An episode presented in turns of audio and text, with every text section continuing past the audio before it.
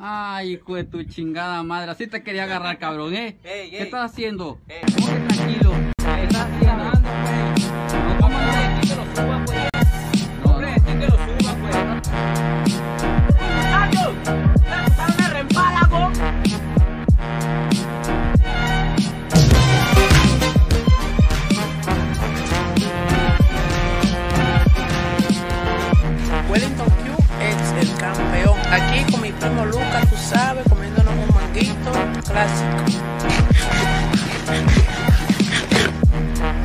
Bacanería es. Altas ganas de comerme una poronga.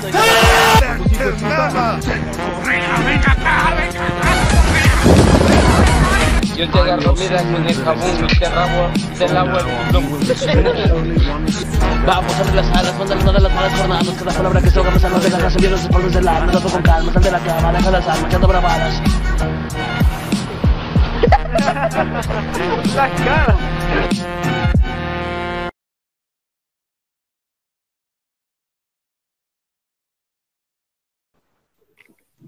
Bienvenidos sean todos a un nuevo episodio de Jale Tirado. Yo soy Crow, mejor conocido por mis andadas como Paco en Twitter. Y pues, eh, eh, bueno, voy a presentarlo ya, no vale verga. Eh, Captain D, ¿cómo estás? Eh, bien, bien. Aquí estamos en otro capítulo de Jale Tirado. Uno con muy pocas personas. No es cierto. este. Pero más soul. Así hay más soul, no hay, no hay pedo, no hay pedo. ¿Cómo estás, of Magic? Yo estoy bien y quería continuar lo que está diciendo antes, diciendo que, vaya, busqué Evangel- Evangelion, lo que estaban ustedes hablando, nerds, y dice, los easter eggs que no te puedes perder de la nueva película de Evangelion, la ropa interior de azúcar negros, ¿estos son ustedes? Sí. Por ¿Cómo favor, lo no insulte, a, no insulte a la mejor obra de Japón, de la humanidad, del universo, por favor, o voy a tener que atentar contra tu humanidad. Así que, por favor, me respeta a mi caricatura o, o, o puede haber muchísimos problemas. Pero, ¿cómo estás, Kaino Magic? ¿Qué onda? Sexo. Sexo. Así es. A ver, Okram, ¿cómo estás? Pues yo estoy muy contento, muy feliz. Estoy, este, mm, estoy bien despierto, o sea, pero, pero bien despierto en el sentido, en el sentido anglosajón de la palabra y, y muy contento. Eh, y con muchas ganas de hablar del tema de hoy, así es. A huevo. Y bueno, como siempre, ¿no? Nuestro, nuestra mami, nuestra ma- mamá que nos transmite el programa por nosotros. ¿Cómo estás, Loli Belix? No, Loli Ah, Belix, no te mueras.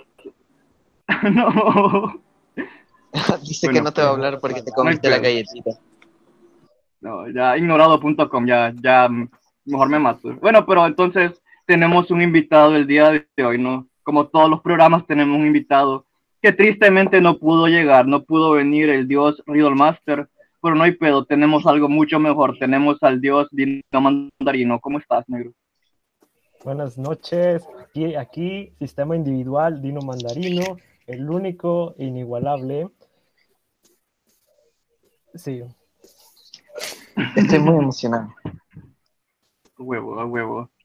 Y bueno, entonces el día de hoy vamos a tener un tema muy chingón de parte de nuestro amigo Castel D, así que voy a darle la palabra a mi amigo Castel D para que nos presente su tema. Espera, Oh, what the fuck, buscar- entró un negro. A ver, cabra, Oh. preséntate. Soy Duke. Soy el hombre de los techos de lámina, mejor conocido como el usuario que abunda en sus sueños, sus pesadillas, sus... aquí en un nuevo programa. Increíble. Ya decía yo, ¿Por porque qué Bueno, cabra. Bueno, cabra, ahora cállate, No. que Castel D va a Más hablar. joven. es como el tipo de YouTube.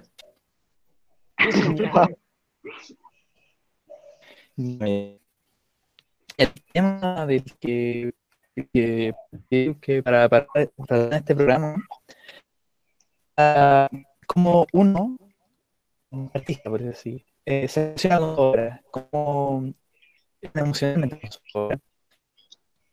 Em,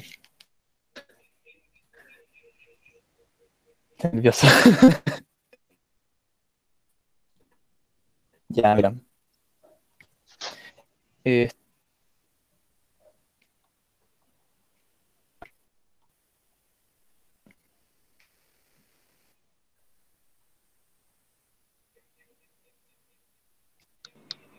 ¿Me so.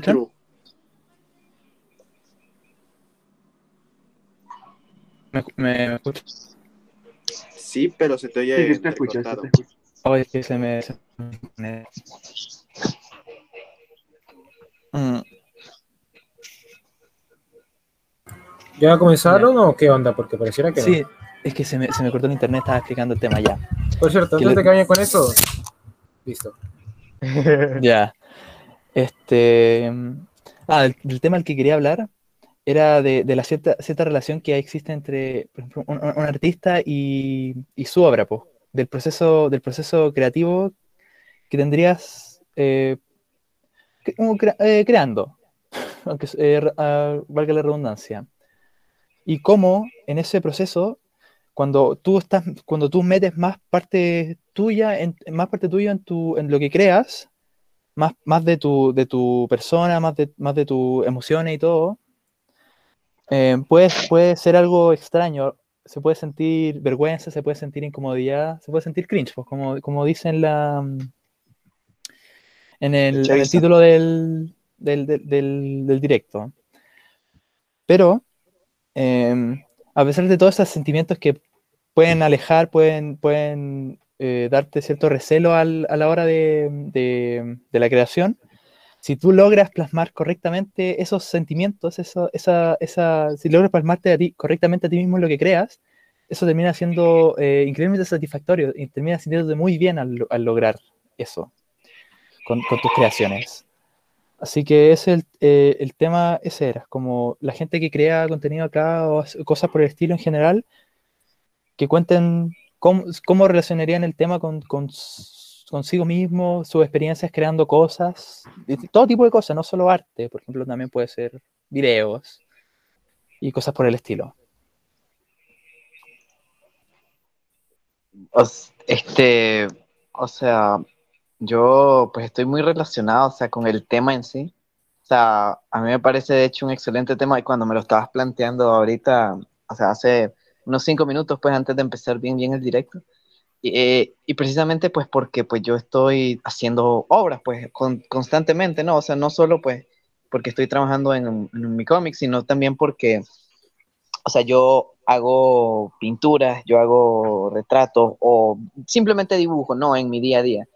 Y, o sea, a veces solo son prácticas, ¿no? Pero hay veces en las que sí a uno le apetece hacer una obra completa, o sea, una obra completa es una en la que, además de que estás dejando toda la técnica que conoces en la obra, estás tratando de evocar una emoción, ¿no?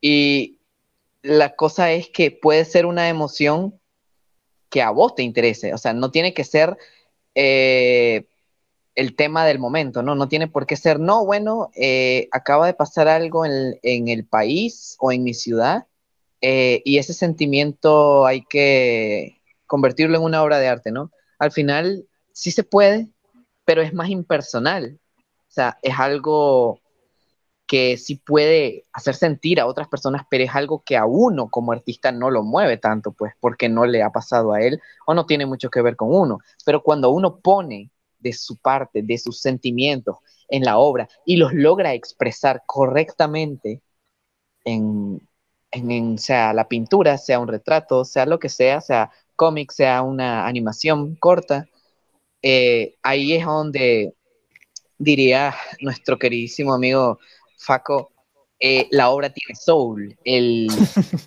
arte tiene soul, ¿no? Y, o sea, es cierto que a veces da pena, ¿no? Y eso le pasa a los artistas principiantes, da, da pena, ¿no? Como desnudarte, es como una forma de decir, miren, esto es lo que yo siento, no es ni siquiera lo que yo pienso, es lo que yo siento, ¿no? Pero, bueno, eso es mi opinión en corto, no sé qué, si alguien tiene algo que agregar. De, o sea, a mí me gustaría de- decir algo. Oh, Ya, no, dale, dale, dale. No, no, di- dilo tú. No, es que yo iba a decir, yo, mismo- yo quería decir algo, pero quería que primero Dino dijera, pues, qué piensa del tema. Pues, primero que nada, pues sí, también, sí lo veo así como dijo Okram, de que es muy, es muy descubrirse como persona, es como la única persona que puede conocer su psique, que puede llegar a conocer su psique y su mente y todo su personalidad y sus experiencias, es el artista mismo. Y de ahí mismo el artista va a beber de, para crear sus obras. Es como... Sí, tratar de plasmar todo lo que tenga, todo lo que tenga guardado, todo lo que tenga que ver con las emociones que haya sentido, como esa tendencia a los artistas de, buscar una forma de expresión para, aunque sea para lidiar con, con etapas de depresión y todo eso. Es como solo ellos pueden hacer, solo ellos pueden representar esa visión que tuvieron de la vida en ese momento, por muy parecidos que sean entre ellos, tal cual su perspectiva de ellos va a ser única. Y así mismo con cualquier otro sentimiento que quieran plasmar, como eh, la nostalgia sobre los días de escuela o, cualquier otro tipo de, experiencia que haya tenido, es como de alguna u otra manera, dependiendo de la complejidad que vaya a tener la obra, el que tanto quiera, es el que tanto el autor quiera abrirse a contarse. No sé si me explico. Sí, sí te explico. de hecho, tiene que ver con lo que yo quería decir. Que pues, yo quería decir que eh, dejando de lado, o bueno, sí, incluyéndolo, ¿no? Incluyendo el sentimiento que un, que un artista quiera poner en su obra. Yo creo que e, esa misma vergüenza o lo que el artista esté sintiendo acerca de su obra, o sea, no, no lo que quiere plasmar, sino que lo que lo que él siente acerca de lo que está haciendo, uno puede leerlo bastante bien eh, en la obra. Y uno de mis mangas favoritos, que se llama Jitsu wa me gusta precisamente por, eh, por, por, eso. Me gusta bastante porque se siente bastante personal y se siente como si un amigo mío hubiera hecho el manga. O sea, yo creo que de cierta forma es bastante beneficioso para los artistas novatos, por así decirlo. Porque puede, esa misma vergüenza que sienten ¿no? y que se lee a través de lo que están haciendo, puede llenar bastante bien los espacios de, de pues, eh, la, lo que les falta de práctica, ¿no? El hecho de que sean novatos, pues se llena con, con algo de, de, eso para hacer que la obra se sienta más personal, para que tenga más soul. Mm. Este, no, ajá, ajá. Um, mira, que eso es lo que, lo que decía todo el punto, aunque esté bien, ahora último en la comunidad, bien bastardizado el término de soul y todo, tiene un muy buen punto con eso de que es útil porque por mucho que algo esté oh, eh, mal escrito diciéndolo de, esa forma, como si notas las buenas intenciones, si notas la, la pasión que le, que le, puso detrás al el autor, entonces como que si te, es, es bastante probable que te vaya a gustar más, más, ah, más encima si compartes como sentimientos con los, como los que se plasman, pues, pero en, en, ese punto en el que son, en el que eres un novato, vale más este, plasmar tus sentimientos de forma sincera porque va a ser más va, a ser como más aparente, va a ser más, fa, más factible que sea bueno antes que siguiendo pautas como, oye, esto está bien escrito, no, esto no está bien escrito. O sea, que uno siempre lo va a tener que seguir, ¿no? Porque, porque sí. el mismo hecho de que, pues, es la disciplina, ¿no? Pero por el mismo hecho de que pues sea sincero, es más fácil llegar a la catarsis, porque eso es algo que muchos críticos del arte se olvidan, ¿no? El hecho de pues una obra realmente si es catártica o no, ¿no? Porque es, es como que, al menos para mí, es lo más importante para una obra. El hecho de que pues tenga un, un clímax, una catarsis, que tenga algo que pues, no, lo que siempre, ¿no? De que te haga gritar, ¡Kino! Oh, no Entonces, pues. Ajá. Entonces, pues, eso, ¿no? La verdad es que eh, el arte, pues siempre, ¿no? O sea, siempre vas a tener que aprender la, la plástica, siempre vas a tener que aprender, pues, le, cómo, cómo hacerlo, ¿no? Cómo crearlo, lo hace, las normas del arte. Pero como el hecho de que eres un novato, eh, yo creo que vas a progresar más fácilmente o de una forma más. Eh, eh, más ligera, ¿cómo decirlo? Más, más uniforme, va, va, sí, más amena. Sí, plasma las cosas como quieres plasmarlas realmente. Sí.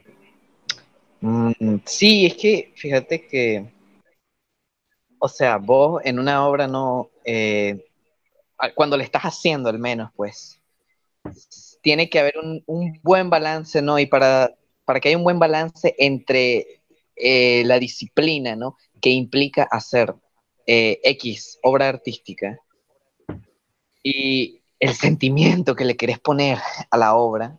O sea, para tener ese balance, yo pienso que primero tenés que ser duro, o sea, primero tenés que empezar a, a ser súper disciplinado, o sea, en el sentido de que vos terminás de ver una obra y es como, joder, esta obra es una basura por esto y esta y esta razón, ¿no? Y eventualmente vos te vas, este, vas encontrando un balance, pues, porque después podés volver a ver la obra eh, y, o sea, como ya experimentaste, ¿no? Lo que es este, ser un novato, como decían, pues, y ver, no, bueno, esta obra transmite esto y me, hizo sentir bien o me hizo sentir mal o me hizo sentir que con hambre por- porque vi Shokugeki no no sé, este, después la ves, ¿no? Y es como, bueno, pues la verdad esta serie es una basura y después la volvés a ver y es como, bueno, pero realmente creo que, que, ok, esta serie es una mierda, pero tiene algo que la, que la hace, que hace bien, ¿no? Es algo que la hace genuina, como decía ahorita Cravo, o sea, algo que la hace sentir que aún siendo mala te puede gustar, porque hay cosas que son malas y no te pueden gustar, porque no tienen esas aspiraciones eh, auténticas, ¿no? No tienen esa este, ganas de mostrarte un sentimiento, eh, básicamente, ¿no? Entonces, o sea, para lograr transmitir, pues, en tus obras, eso tenés que pasar por las tres etapas, pues, ser un novato, ser súper duro, súper crítico y eventualmente vas a lograr tener un balance. Y ahí, ya si te interesa crear, es cuando vas a lograr este, concebir algo que no sea a rajatabla lo que te dice la disciplina de X o Y arte que estés este, creando en el momento y que tenga, ¿no? Una parte de vos, que es lo que vos querés transmitir y eso, pues, básicamente. lo que entendí. Y fíjate que una forma que, que ahorita acabo de, de agarrar como para, para contextualizar o conceptualizar lo que pusiste, un artista tiene que ser padre, o sea, tiene que ser duro y a la vez tiene que ser madre, o sea, tiene que pues ser, ser gentil, por así decirlo, con su obra, ¿no? O sea, tiene que verlo por los dos lados, ese balance, ese yin yang, pues tiene que, es importante para el artista. Exacto, lo resumiste perfecto, me parece una, un buenísimo- Sorprendente cómo conviertes un término tan bonito en algo que suena tan gay, pero tiene sentido. Y es que Gay tu madre. entienden el arte. el mismo que habló de ser mamá y papá a la vez, vaya. Esto tiene sentido de todo porque al final del día una obra es como una extensión de su autor. Y podrías compararlo en cómo un hijo puede ser hasta cierto punto una extensión de lo que le enseña su padre. Claro, eso es diferente. Pero hay ciertas comparaciones en el sentido de que en una obra siempre vas a dejar parte de ti. Y esa parte de ti puede ser como Evangelion, ¿no? No me gusta usar ejemplos de anime, pero Evangelion es el mejor ejemplo porque hay una parte de la depresión que Hideaki Anno sufría en su temprana interés sobre su estado de vida y por eso Evangelion es una, es una serie bastante dolorosa de ver porque es como interactuar con el Hideaki Anno que ni Hideaki Anno quería interactuar. Pero es justamente por eso que esa parte o esas partes que en las obras, y más cuando eres un artista, pueden causarnos situaciones a futuro curiosas, ¿no? Porque al final del día el arte es algo que funciona en un periodo de tiempo y se comprende en un contexto. Y es justamente por eso que quisiera preguntarle a los artistas que están aquí, tanto a Okran, como a Castle, como a Dino, como a Crow, ¿Cómo sienten que han ido cambiando, cómo sienten que han influenciado sus obras el periodo de tiempo específico en el que se desarrollan? No, no me refiero a que ahora soy una etapa emo, que es mi vida, no es como, no, antes pasé por esto y, mi- y lo que yo hacía me reflejaba esto, pero ahora estoy aquí y ya no me siento identificado, algo por el estilo. Ok. Oh, muy cierto, ¿Quién muy quiere cierto, Cabra. Yo, yo quiero comentar algo al respecto de lo que dijo Cabra. Oh, Cabra, me acabas de tocar en una forma no sexual.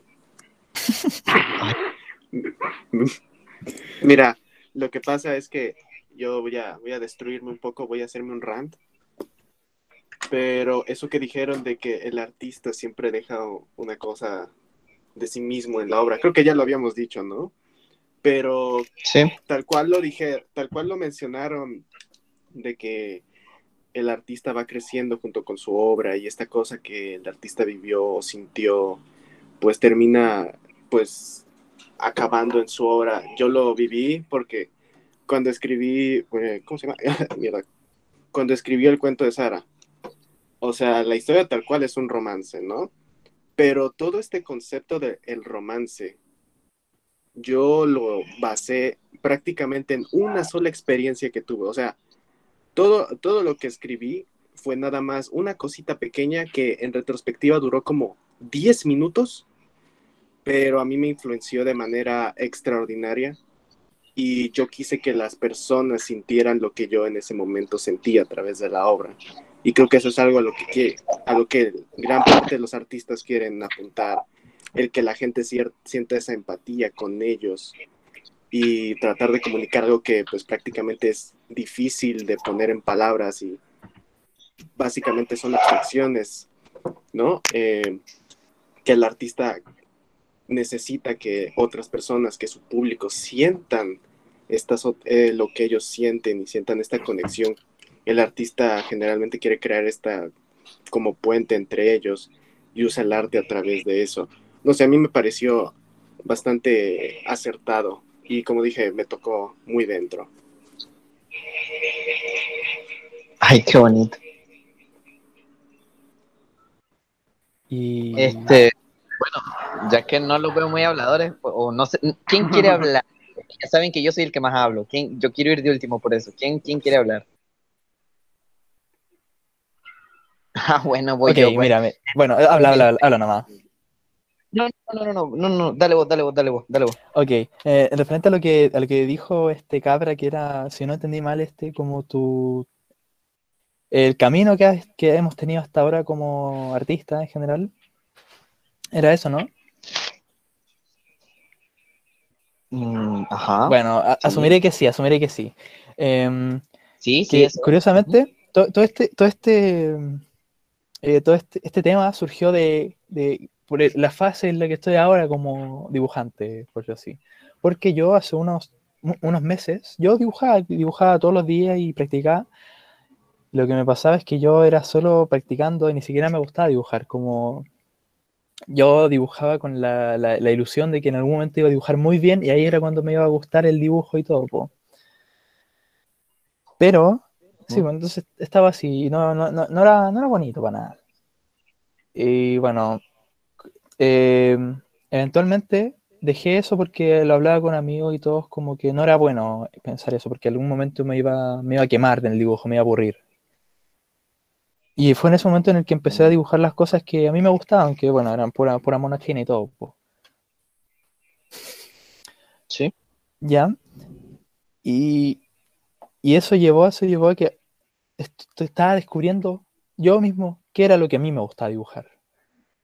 ¿Qué, qué es lo que a mí me gusta, más, mejor, mejor eh, por, por decirlo mejor? Y curiosamente, con, con ese, con, es- con esta nueva perspectiva que tengo el dibujo, que dibujar cosas que me gustan, cosas tan simples como, como eso, me ha hecho mejorar aún más de lo que, eh, eh, mejorar un ritmo más rápido con el que estaba antes, que practicaba solamente. Y, y curiosamente, ahora último, he estado dibujando ciertas como, mira, eh, eh, es algo tonto, pero a mí me como que fue algo importante porque me gustó mucho dibujar este parejitas, eh, chipeos que tengo algunas cuestiones que me gustan. Y eso me costó mucho, mucho eh, eh, em, hacerlo, porque como decía esto, me, me, me daba cringe, me daba como vergüenza ajena verlo, ver- verlo, aunque vergüenza misma, me, me equivoqué. Pero al final me gustó mucho, se sentía muy bien, muy bien en, em, dibujarlo. Y por eso mismo, eh, ahora último he mejorado mucho más en el dibujo, porque ahora tengo esta motivación de querer dibujar lo que me gusta cada vez mejor. Mm. ¿Y qué tiene que decir nuestro invitado? Como tiene que ser, Castel. Es muy, es muy reflexivo, así es. Pero bueno. Eh, eh, bueno, yo como artista, pues yo tengo ya mm, años, ¿no? Dibujando, o sea, eh, desde que me empecé a disciplinar y a tomármelo realmente en serio, tengo cinco, ¿no? Sí, cinco años, bien, bien, pero yo dibujo desde siempre, desde, creo que desde muy, muy, literalmente muy pequeño, así como, qué sé yo, seis años. el punto es, ¿no? He pasado por muchas etapas y yo, pues yo soy a como soy, ¿no? Yo nunca, a mí nunca me pasó lo de Castel, ¿no? De que, bueno, es que eh, voy a practicar y voy a practicar, este, pues, la anatomía y que no sé qué, que no sé cuánto. O sea, yo siempre practiqué anatomía, pero la anatomía que yo quería dibujar, ¿no? Era como, lo que yo quiero dibujar, lo voy a dibujar. Y si me apetece dibujar anatomía, eso voy a dibujar, ¿no? Y eso voy a practicar. Y de hecho, es que esa es la mejor forma de mejorar en el dibujo. Porque eh, me voy a salir un poquito del tema, pero voy a tratar de hacerlo rápido, ¿no? Es como, o sea, vos te vas a los talleres de artes plásticas de siempre y es como, bueno, dibujen esta botella de mierda. Y es como, brother, yo no quiero dibujar una puta botella de mierda, ¿sabes? Porque, o sea, ¿por qué no me das a elegir, no? Ok, mira, te doy a elegir entre, puedes dibujar esta botella de mierda, puedes dibujar este, este candelabro, puedes dibujar esto y esto y esto, ¿no? Y entre el que más te guste, bueno, dibuja ese. Y si no te guste ninguno, bueno, trae algo y dibújalo, ¿no? Así debería de ser. Pero bueno, retomando el tema, el punto es que, o sea, siempre he dibujado lo que yo he querido, pero hubo, ha empezado, he empezado pues como a razonarlo más, ¿no? Porque para mí dibujar es como, no sé, es natural, o sea, es lo normal, es como, si yo paso una semana sin dibujar es, holy shit, quiero dibujar, quiero dibujar algo, cualquier cosa, pero necesito dibujar, para mí es una necesidad incluso.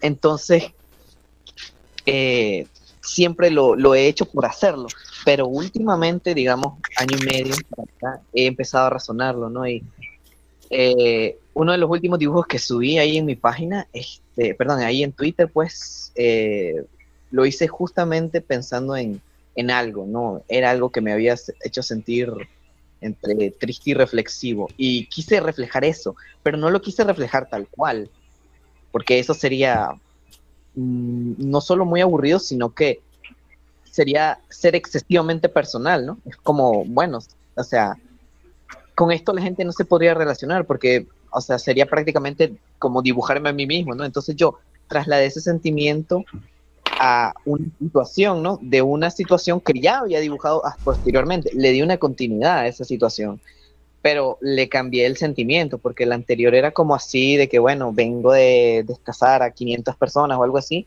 y aquí es como, joder, acabo de descasar a 500 personas, ¿sabes? Como, fuck. Y lo que quiero decir, pues, con todo esto es que, o sea, últimamente en mi trayectoria, así como dibujante y como artista, eh, y en parte gracias a Evangelion, me siento como una persona que quiere dibujar para transmitir, para hacer reflexionar a la gente, para hacerla pensar y para, para hacerla contemplar lo que hago y en parte para expresarme a mí mismo, porque también el otro día que hice un pequeño landscape, me di cuenta de que todas mis pinturas eh, de landscapes son, transmiten soledad, transmiten desolación. Yo no soy una persona que esté desolada todo el tiempo, ¿no? Pero cuando estoy solo, sí. Y usualmente eh, estoy digamos que un 30% del día así solo, o sea, sin ninguna otra persona que conozca al lado, ¿no?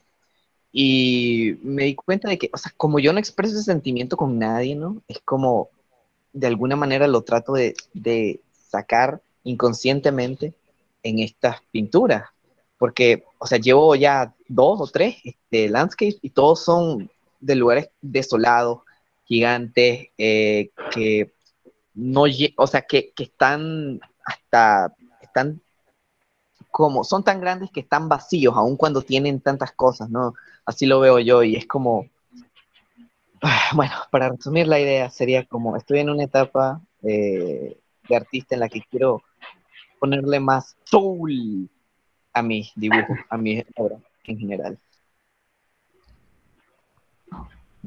Muy cierto, muy basado. Oye, tenemos que presentar a nuestro amigo que acaba de entrar, el buen Marco. ¿Cómo estás, güey? Este, hola negros, ¿cómo están? Este, muy bien, muy bien. Aquí, con todo el sol del mundo. qué bonito, qué bonito. Sí, muy buena historia, eh, por lo poquito que escuché. Me empezaba, empezaba a pensar que Carlos no lo había invitado. Eh, Sí me invitó, pero pues, pues ya sabes. Es Crow, es Crow, ya sé. XD. Uh, eso no es muy, eso no es muy soul de tu parte, amigo. Creí que la lección, a ver, a ver, yo tenía entendido que la lección de, de la película Soul era que los negros tienen soul, pero eso no es muy soul de tu parte. mi. Sí, sí, cabrón, no eres muy chino. No, era la, la, la moraleja de la película de Soul es que cuando ves un perro en la calle, este, ten paciencia porque probablemente tenga la soul de un negro. Mira, muy gracioso y todo, pero me acabo de dar cuenta que Maggie tiene la imagen de la gorda bondiola. Buenísimo. Sí la subo, sí la subo.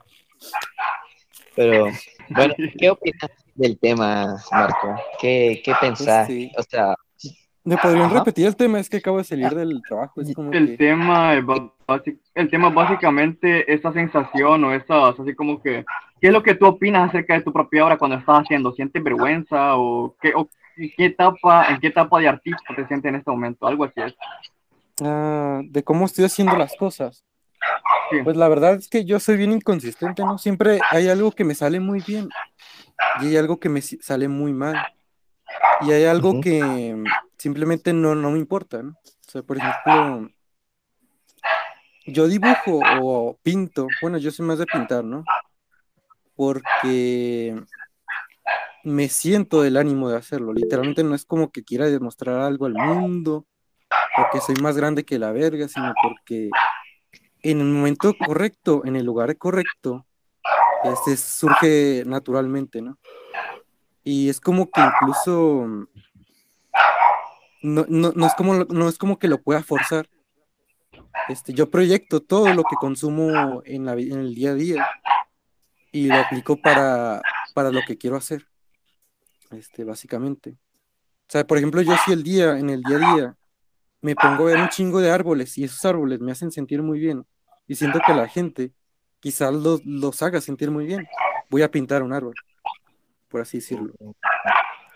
Si yo Oh. veo que, no sé, una persona está sufriendo y quiero demostrar a esa persona que puede haber algo mejor, este, yo hago arte para demostrarlo, por así decirlo. Ah, por- en el sentido de escritor, ¿no? Porque pues también cuando escribo. Pero, pero en sí, pues, esa es como que mi mayor motivación para hacer las cosas.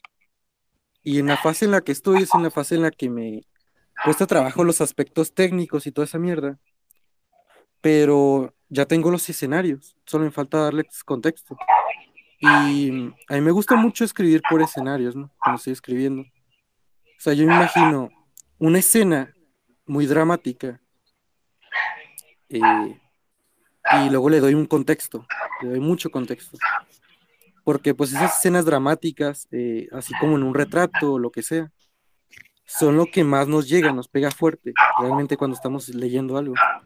No tanto que hay el mundo, la coherencia del mundo, que ay, ¿por qué haces viajes en el tiempo? O sea, el 10 de XD, o sea, algo así. Lo tengo como en segundo plano, ¿no? Lo que tengo en primer plano es la fuerza de, de lo que estoy retratando, el enfoque. Y incluso cuando Mm. dibujo, pinto, también me enfoco mucho en eso, porque realmente no importa mucho si estoy usando, no sé, una eh, colores muy apagados o mierdas por el estilo o así. A mí no me importa. Lo que me importa es que represente lo que quiero que represente. O sea, y, y ya. Porque eso es lo que va a pegar al final de cuentas. O sea, si no te gusta el color. Perdón. Ya, ya, ya, ya. ponle la inyección letal a la verga. Vato, yo soy, yo soy así. Yo soy- O sea, ni Vato, siquiera es yo, mío. yo soy. Sí, pero pues No, básicamente me ha pasado. Gay. Este, Vato, yo sí, soy, sí. yo soy así como tú, negro. Así, Marco. Yo sí me siento completamente identificado, yo también soy pobre. Yo, yo también escribo más que nada enfocándome en, en las escenas, ¿no? Y pues, pues eso, antes de, antes de dar así como que mi contexto, the fuck contexto, eh, Dino, a ver, ¿tienes algo que aportar a este tema? O a ver, dinos, ¿qué, ¿en qué fase de artista, qué es lo que sientes? ¿Dónde te Este, ves parado? Pues yo me siento como que en el artista flojo. La verdad soy muy flojo para hacer arte. Pero mm, cuando lo hago, lo hago muy en serio, ¿no? Tipo me paso como horas o así. Cuando estoy inspirado, porque pues no es como que todo lo que tengo que hacer, ¿no? O sea, tengo que vivir y tengo que hacer, porque pues lo que he aprendido es que si te la vives pasando, haciendo arte o miras por el estilo, o practicando todos los días, o así, eh, también suele ser como que contraproducente hasta cierto punto, ¿no? O sea, entonces siempre trato de mantener como el equilibrio, ¿no? Yo siempre dibujo todos los días, pero no es como que todos los días espero que ese dibujo me salga bien. O sea, si no sale, pues no sale, y ya. ¿Y qué tiene que decir nuestro querido invitado Dino Mandarino? Ah, pues primero de que sí me identifico con lo que este Okram y Marcos dijeron, especialmente lo último que acabas de decir, Marcos. Yo lo que a lo que yo cuando empecé a, a- a crear mis historias y todo los personajes que venía teniendo como como cual- cualquier otro artista de que ha sido influenciado por lo que vendrían siendo caricaturas y todo eso. Yo lo que veía en televisión lo copiaba y lo hacía lo, como yo quisiera verlo. Pero pues era muy, era una visión muy corta porque era, no tenía nada que contar yo propio. Era todo lo que veía en la tele es lo que obtenías. No había ninguna, ningún mensaje personal, no había conexión con, con la vida del autor ni nada. Es como, era un simple tributo a lo mucho. Hasta que ya después pasé, fueron pasando los años, ya uno va creciendo. Y es cuando ahí me di cuenta de que fui lo que fue lo cuando fui conociendo el concepto de soul, aunque pues no lo conoce, no lo no he llamado de esa forma, ¿verdad?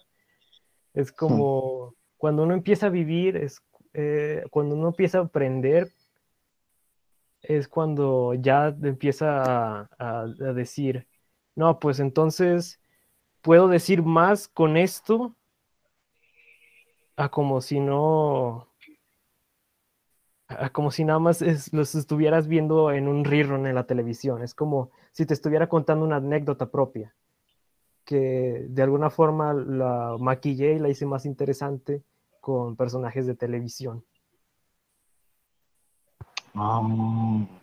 Es como... Eh, sí, ¿qué iba a decir? No, este, que, es que es interesante, o sea, porque parece que todos, o sea, compartimos básicamente la visión de que vos primero tenés que practicar, o sea, vos primero tenés que adquirir la habilidad, ¿no? De dibujar sí. para eventualmente lograr transmitir lo que vos querés, o sea, eventualmente contar. Mm. lo que vos querés. Ajá. Sí no. O sea, yo estoy como que a medias de eso. O sea, eh, sí tienes que tener la habilidad y todo eso, pero no, tú- tener la habilidad no creo que sea el enfoque correcto. La verdad. No. Eh, es como que tienes que tener la habilidad, pero como que en segundo plano. O sea, no en el primer plano. O sea, el primer plano es como que tener tu idea. Bueno, para mí, por ejemplo. Es que sí, Y ya es que... después practicas y Mm. practicas y, y te va a venir solita. Es como, es lo como, como lo que decía mi coach de, de artes marciales, ¿no? O sea, te tienes que enfocar en la habilidad para, para pelear, pero no te tienes que pasar horas, horas, horas, horas practicando una técnica nada más, porque es un juego de muchas cosas y tienes que aprenderlas a su propio ritmo. O sea, no vas a saber nada más una patada o un golpe. O sea, tienes que tenerlo en un juego junto con todas las cosas. Y al mismo tiempo tienes que aprender a, a- el juego mental de la pelea, que es lo más importante. Fíjate que, fí- fíjate que yo por eso es que siempre recomiendo a los novatos que lo primero que hagan, o más bien, la mejor forma de practicar así, o de mejorar, al menos para mí ha sido pues eh, hacer cómics. Porque yo cuando empecé a dibujar, yo, o sea, empecé haciendo cómics, ¿no? Y cómics así de palitos y cuadritos. Pero a medida iba pasando el tiempo, ¿no? Agarré un estilo más manga y cosas así. Y yo sí me he pasado así como que días enteros dibujando pues puro manga, ya no lo tengo. Yo, la verdad es que yo hoy bastante así, de simplemente me, me aburro de dibujar el manga simplemente lo boto a la basura, así que pues ya no, ya no existe. Pero yo sí he dibujado un putero de, yo he dibujado un putero de páginas, así tipo ocho páginas al día de puro manga. Y fíjate que es eh, un- una práctica bastante buena, porque te fuerza a, a no solo dibujar así como que las escenas importantes o qué es lo que lo que solo a ti te importa y no que llenar entre medios, ¿no? O sea, te, te fuerza a, a ser ingenioso con la dirección, te fuerza a pues dibujar desde otras perspectivas para no, para no, no estar dibujando siempre lo mismo, ¿no? Para no hacerlo aburrido para ti o para quien lo esté leyendo. Yo creo, y fíjate que también tiene que ver con el tema, porque yo me acuerdo que, por ejemplo, allá tipo hace, digamos que hago años, ¿no? Eh, yo dibujaba cómics junto con un amigo que es mi mejor amigo acá en la vida real. Eh, cada uno teníamos nuestro propio cómic, ¿no? Y él, a diferencia, bueno, a diferencia de él, yo pues solo le enseñaba a él, ¿no? Mientras que él se lo enseñaba a toda la clase. Y toda la clase pues conocía pues su cómic y conocía así y se reía con su cómic. Y pues ahí puede ver uno la diferencia, ¿no? De que pues yo era más reservado con, con quien, a quien se lo enseñaba. Pero como él, pues, eh, se lo, eh, era más libre, ¿no? Por así decirlo, de enseñárselo a muchas personas, él llegaba a más personas, le podían dar más opiniones para, pues, que él mejorara.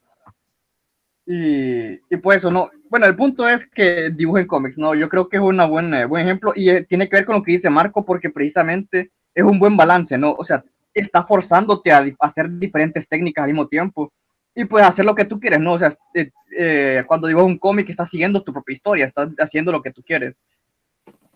Mira, te doy, otro ejemplo, güey. O sea, en la música, los vatos que estudian música en cátedras o así, son pésimos para, para escribir música, para más bien para impro- improvisar. Son, suel- suelen ser pésimos para improvisar, porque su enfoque es demasiado técnico. En cambio, la mayoría de músicos que tú escuchas, de hecho, eh, ni siquiera estudiaron teoría musical, ellos simplemente hicieron música y pues empezaron aprendiendo en el camino porque es lo que necesitaban. O sea, te adaptas a, a lo que necesitas. Si tú necesitas algo, buscas cómo hacerlo, eventualmente, ¿no? Y pues así es como pasa también ahí. Eh, eh, espera. Eh, algo, algo interesante que, lo vi por ahí en un video de YouTube, que era sobre consejos, medio sobre consejos de dibujo. Que era uno por lo general al dibujar así un, los principiantes, que bueno, aquí me estoy proyectando, que es algo que me pasa mucho, me pasaba mucho, es que uno, uno piensa que quiere dibujar algo y tú quieres dibujar algo, pero piensas, no, aún no puedo dibujar eso. Y, y dice, y esperas a cuando puedas dibujar eso, pero si sigues esperando, sigues esperando, nunca lo vas a dibujar, nunca vas a aprender, nunca, nunca te vas a equivocar. Que bueno, es importante equivocarse en el dibu- en dibujo. En el dibujo tú aprender a dibujar es equivocarte mil veces y seguir. La em, que, que por lo general pasa eso, que uno, es, si bien es importante la habilidad, también es importante equivocarse. Y si no, nunca haces nada porque piensas que no eres hábil, suficientemente hábil para dibujarlo bien, entonces nunca vas a, nunca vas a mejorar en nada, porque nunca vas a estar haciendo nada. Nunca vas, como que de cierta manera, si empiezas a dibujar, no pronto vas, en ningún momento cercano vas a poder dibujar bien, por decirlo así. Y bueno, siento que eso Sí. está relacionado como que te podría dar vergüenza a ti mismo el dibujar lo que quieres, pero no te salga de la manera correcta. Y bueno, no deberías sentir esa vergüenza. O si sientes esa vergüenza, deberías aceptarla y, y seguir dibujando aún a pesar de tener vergüenza. Sí, es que, o sea, al final el camino del artista, y pues ya que la mayoría que estamos aquí son, dibujamos, ¿no? Entonces es como, en este caso del dibujante, es un camino eh, básicamente de literalmente no rendirse, porque yo te puedo, yo te puedo poner un ejemplo de que en los deportes vos es mucho de repetición, o sea, eh, por ejemplo, un ejemplo que tal vez, quien inclusive Marco me puede retroalimentar después, pero en el boxeo, ¿no? Es mucho de repetir y repetir, ¿no? Y eventualmente, cuando vos tengas el movimiento ya perfeccionado, ya no lo vas a razonar y lo vas a hacer, ¿no? En- la situación que necesites. Sí, O es sea, por la es como- memoria muscular. Ajá. Sí, es exacto, exacto. Ok, exacto, exactamente. Entonces, o sea, digamos, te tiran un golpe y bueno, vos ya sabías cómo esquivarlo, entonces lo esquivas, ¿no? Y es como, ahí en ese momento no lo estás razonando, o sea, lo que tenías, en el momento en el que tenías que razonarlo era en el entrenamiento. A la hora de la acción, vos sos automático, pero en el dibujo no es así. O sea, en el dibujo es, tenés que razonar en la práctica y, en la, y a la hora de la verdad, o sea, a la hora de hacer una obra completa, porque no simplemente podés automatizar el proceso de dibujar, no sos una máquina en ese aspecto, o sea, porque dibujar no es lo mismo que hacer actividad física. Actividad física, repito, es aprenderte un movimiento y saber este, cuándo usarlo y esto lo, lo logras aprender en el entrenamiento. A la hora de la verdad, no estás exactamente pensando en, bueno, mira, él me va a tirar esto y me va a hacer lo otro, y, o sea, no funciona así, ¿no? Pero en el dibujo sí, en el dibujo tenés que decir, bueno, ¿y qué tal si le pongo esta sombra acá? No, no, no, porque eso va a hacer que, eh, ok, ¿y qué pasa si muevo este brazo hacia acá y termina siendo que, o sea, puede estar bien anatómicamente, pero no termina de representar lo que yo quiero? O, ¿qué tal si pongo esta flor acá? No, o sea, la flor puede estar bien, lo bien dibujada que vos querrás. Vos podés saber dibujar flores en cualquier lugar, pero en la obra como tal, vos simplemente no podés ponerla a donde se te pegue la gana, porque si la pones donde se te pegue la gana, ¿no? Eh, puede que estés cambiando la interpretación de lo que vos querés transmitir. Ahora, retomemos el, eh, lo que es práctica. Vos no simplemente podés empezar a aprender cómo dibujar algo sin razonarlo. De hecho, es que si vos no entendés lo que estás dibujando, no lo puedes dibujar. O sea, es así. Hay gente que no entiende las narices y por eso no las puede dibujar. Hay gente que no entiende un animal y no lo puede dibujar. Y hasta que vos no lo entendas, lo vas a poder dibujar. Es Y que es así, va De hecho, ahorita Eh, que lo decía voy a- eso del box. Sí, sí, sí. Eh, mira. Ajá. por ejemplo, de eso del box. eh, de hecho, sí necesitas contexto para todo. Incluso para practicar una técnica, ¿no? Porque si no, no sirve ni siquiera con cuando lo hayas eh, analizado y todo eso.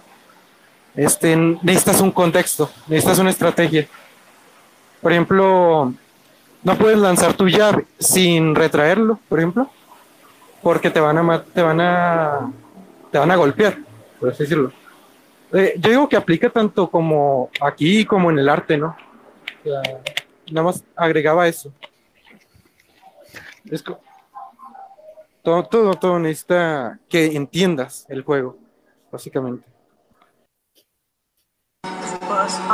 Lo que yo podría decir acerca de escritura, por ejemplo, porque pues, yo no sé dibujar un culo, es que, bueno, muchas personas como han venido, me han dicho, oye, tú, persona de Twitter, ¿tienes alguna recomendación para empezar a escribir? Porque yo tengo esta historia y no sé cómo plantearla, no sé cómo escribirla para que me guste.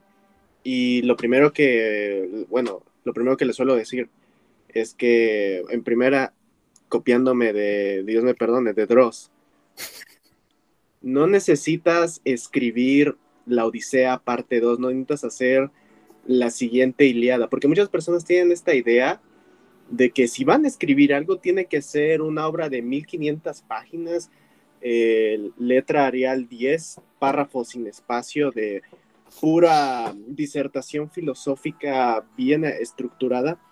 Y obviamente tú como novato, tú, persona que apenas sabes escribir tu nombre, pues no vas a conseguir eso al inicio.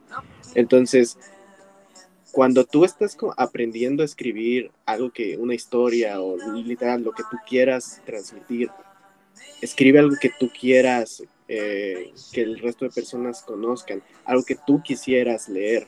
Y suena como consejo obvio, pero muchas personas caen en la idea de que eh, no, yo, tengo, yo no puedo escribir acerca de un conejito blanco que se encuentra con una princesa porque nadie, ningún coño me va a leer. Y tal vez es cierto, tal vez nadie va a leer esa cosa, pero si no empiezas a partir de eso, si no empiezas a escribir lo que tú quieres, eh, pues publicar, lo que tú quieres eh, dar a conocer, pues no hay manera en la que puedas proseguir avanzar, practicar hasta que finalmente escribas la Odisea 2.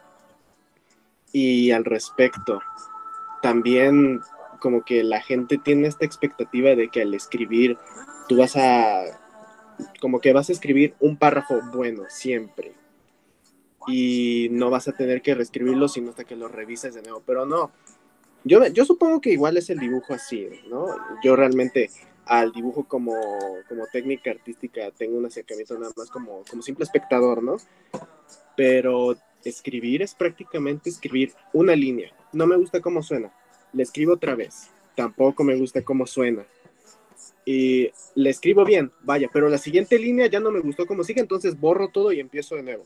Y así estás tres horas hasta que te das cuenta de que apenas escribiste un párrafo y todavía estás convencido del todo que te guste cómo queda el párrafo, porque lo lees en tu cabeza y como que eh, no me gusta cómo esta palabra eh, queda, está junto a la otra, ¿no? Como que no me gusta que esta palabra que acaba con A le siga una palabra que empiece con A también.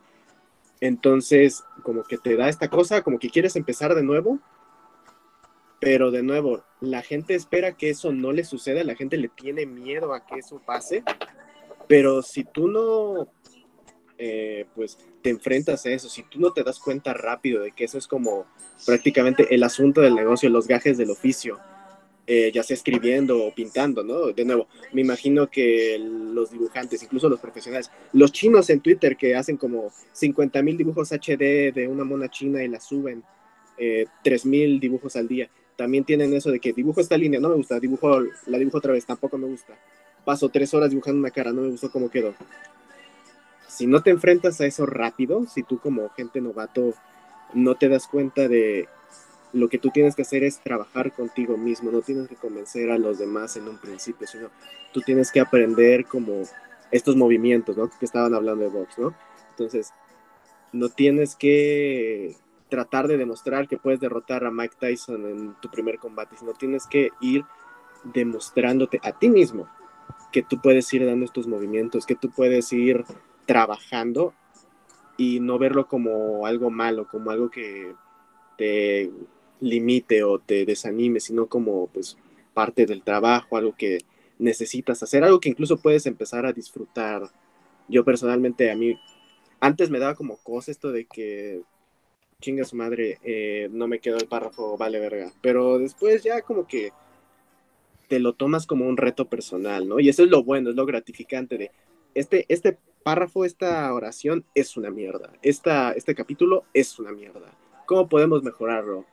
Vamos a divertirnos mejorándolo. Yo creo que eso es lo importante de la gente.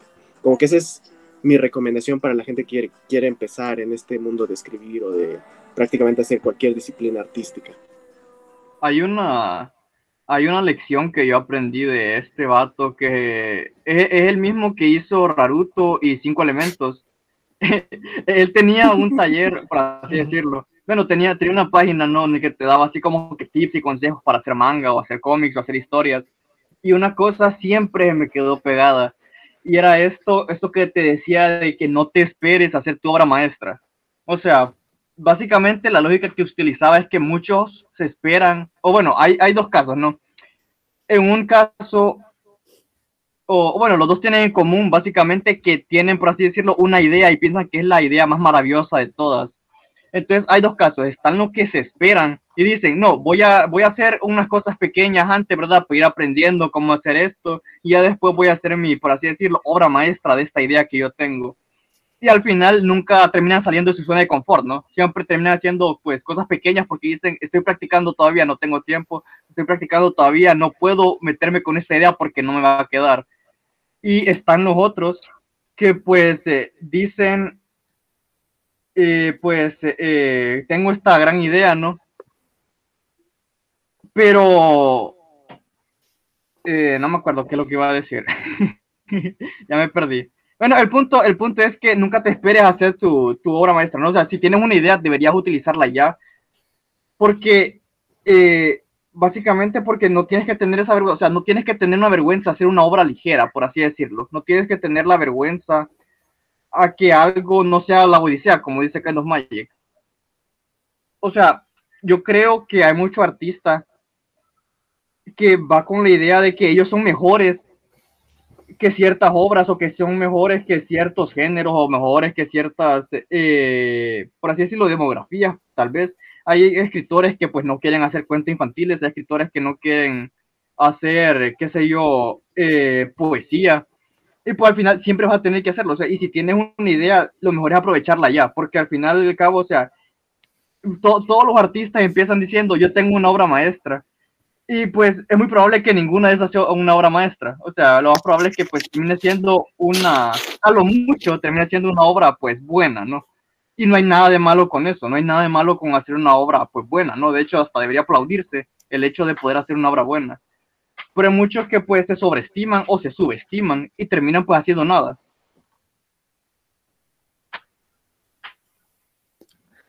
No, sí. Como bueno, eh, muy resumido, es como per- perderle el miedo, perderle la, vergüenza a, equivocarte, pues, porque eh, el tenerle ese miedo a equivocarte te lleva a no hacer nada nunca. Y el no hacer nada, no, no, no, no avanzáis nunca, no avanzáis nada, de hecho. Por Que- eso mismo, ay, Mm, sí, habla, habla, habla. Que Eh, tú eres eso- invitado.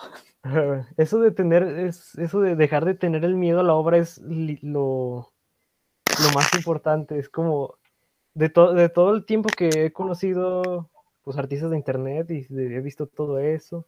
He estado expuesto a los artistas grandes, ya saben, de cómic, de manga y todo eso. Es como de todos los que he conocido, el que más me, el que puedo decir, el que más admiro así de todo, de todos, de todos, es One por eso mismo, de que nunca se esperó a aprender a dibujar y hasta el momento no se ha esperado. Es como, él quería contar algo y hasta desde antes tenía cosas que, tenía cómics que nunca publicó, que los hacía por Dog diversión. ¿Eh? Dog también. O sea, nunca se esperaron en, en- en- decir, no, es que tengo que ir a clases de dibujo, es que tengo que aprender todas las bases, tengo que aprender todo esto para retratar la- la- las cosas que tengo que contar. Es como, primero que nada, es como, ni siquiera, ni el, el vato ni siquiera quiso contar algo que, eh, que, haya, que haya visto como, oh, la cosa más interesante de la historia, la, el, el Don Quijote del siglo XXI, la Odisea, parte 7. No, no, no, no. Es como. Aquí está una parodia de Ant-Man Man que se me hizo chistosa y la hice en Paint. Y, y- y sí, es como. Aparte de eso, le dio una historia y hizo todo lo que quiso porque no tenía restricción, o sea, lo hizo por él. Y, y por eso Sí, mismo, de que Disculpen, voy a tener que salirme un momento, pero volveré tan rápido como pueda. Dale. Va. Por eso mismo que, que no tenía, no tenía límites, límites, no tenía ah, en mente a alguien a quien complacer más que a él y ni siquiera así de que aquí totalmente, no, es que ten- tengo que tengo que alcanzar mi propio estándar artístico. No, lo hizo por pura diversión y se nota. O sea, hasta el mismo momento el vato lo sigo haciendo y siguió haciendo aún más por el hecho de que podía y quería. Y es lo que todos los artistas podemos aprender de One. Es como, por eso yo, yo lo considero mejor artista que Murata. Es como, Murata, a este punto, es que, es que pocos conocen a Murata por Aishi el 21. O sea, a, a día de hoy dices Murata, a One Punch que no se había hecho en Paint. Y es que nadie conoce cómo escribe él por eso mismo. Es como todo, todo lo que le gustó a, a la gente de One Punch Man lo hizo One porque él es- quiso hacer lo que quiso hacer. Y, Pero- y así pero otro- igual- Ay, Y, sí. co- y cosa aparte pero- muy pero- bueno. Eh, pero, pero igual, o sea, Murata tampoco escribió Aishi 21, ¿no? No, tampoco. Lo, lo escri- mira, Murata lo escribió el mismo que escribió. Es que Aishi 21 lo escribió el mismo que lo escribió Doctor Stone, creo. Pero bueno. Sí, sí, sí. Ah, cierto. ¿Ves? Hasta eso. Sí, Es como... No vale verga. Sí. Y, y lo peor es que en Francia vale le, le- verga. le- le dan el crédito completo a Murata de los, de los tomos de, de One Punch Man. O sea, borraron el nombre de One. Es fíjate franceses. que yo, yo estoy como que, ay, disculpame, pero yo difiero un poquito, ¿no? mm, yo creo que es al revés, o sea, realmente el mérito lo tiene Murata eh, y no Wam. ¿Y por qué? O sea, O sea, Wam es valiente, porque su webcomic sí se hizo conocido, pero se hizo conocido porque da risa, ¿sabes? Es como, ah, el pelón overpower que está mal dibujado, ¿sabes? Es como, se hizo conocido por las razones, eh, por, por razones ridículas, ¿no?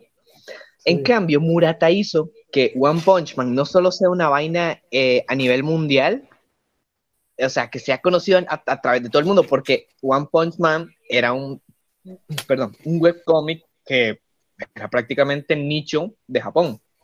O sea, se Sí. hizo pues el manga, la adaptación manga, bien, bien, pues por eso, porque era conocido, pero en Japón, ¿no?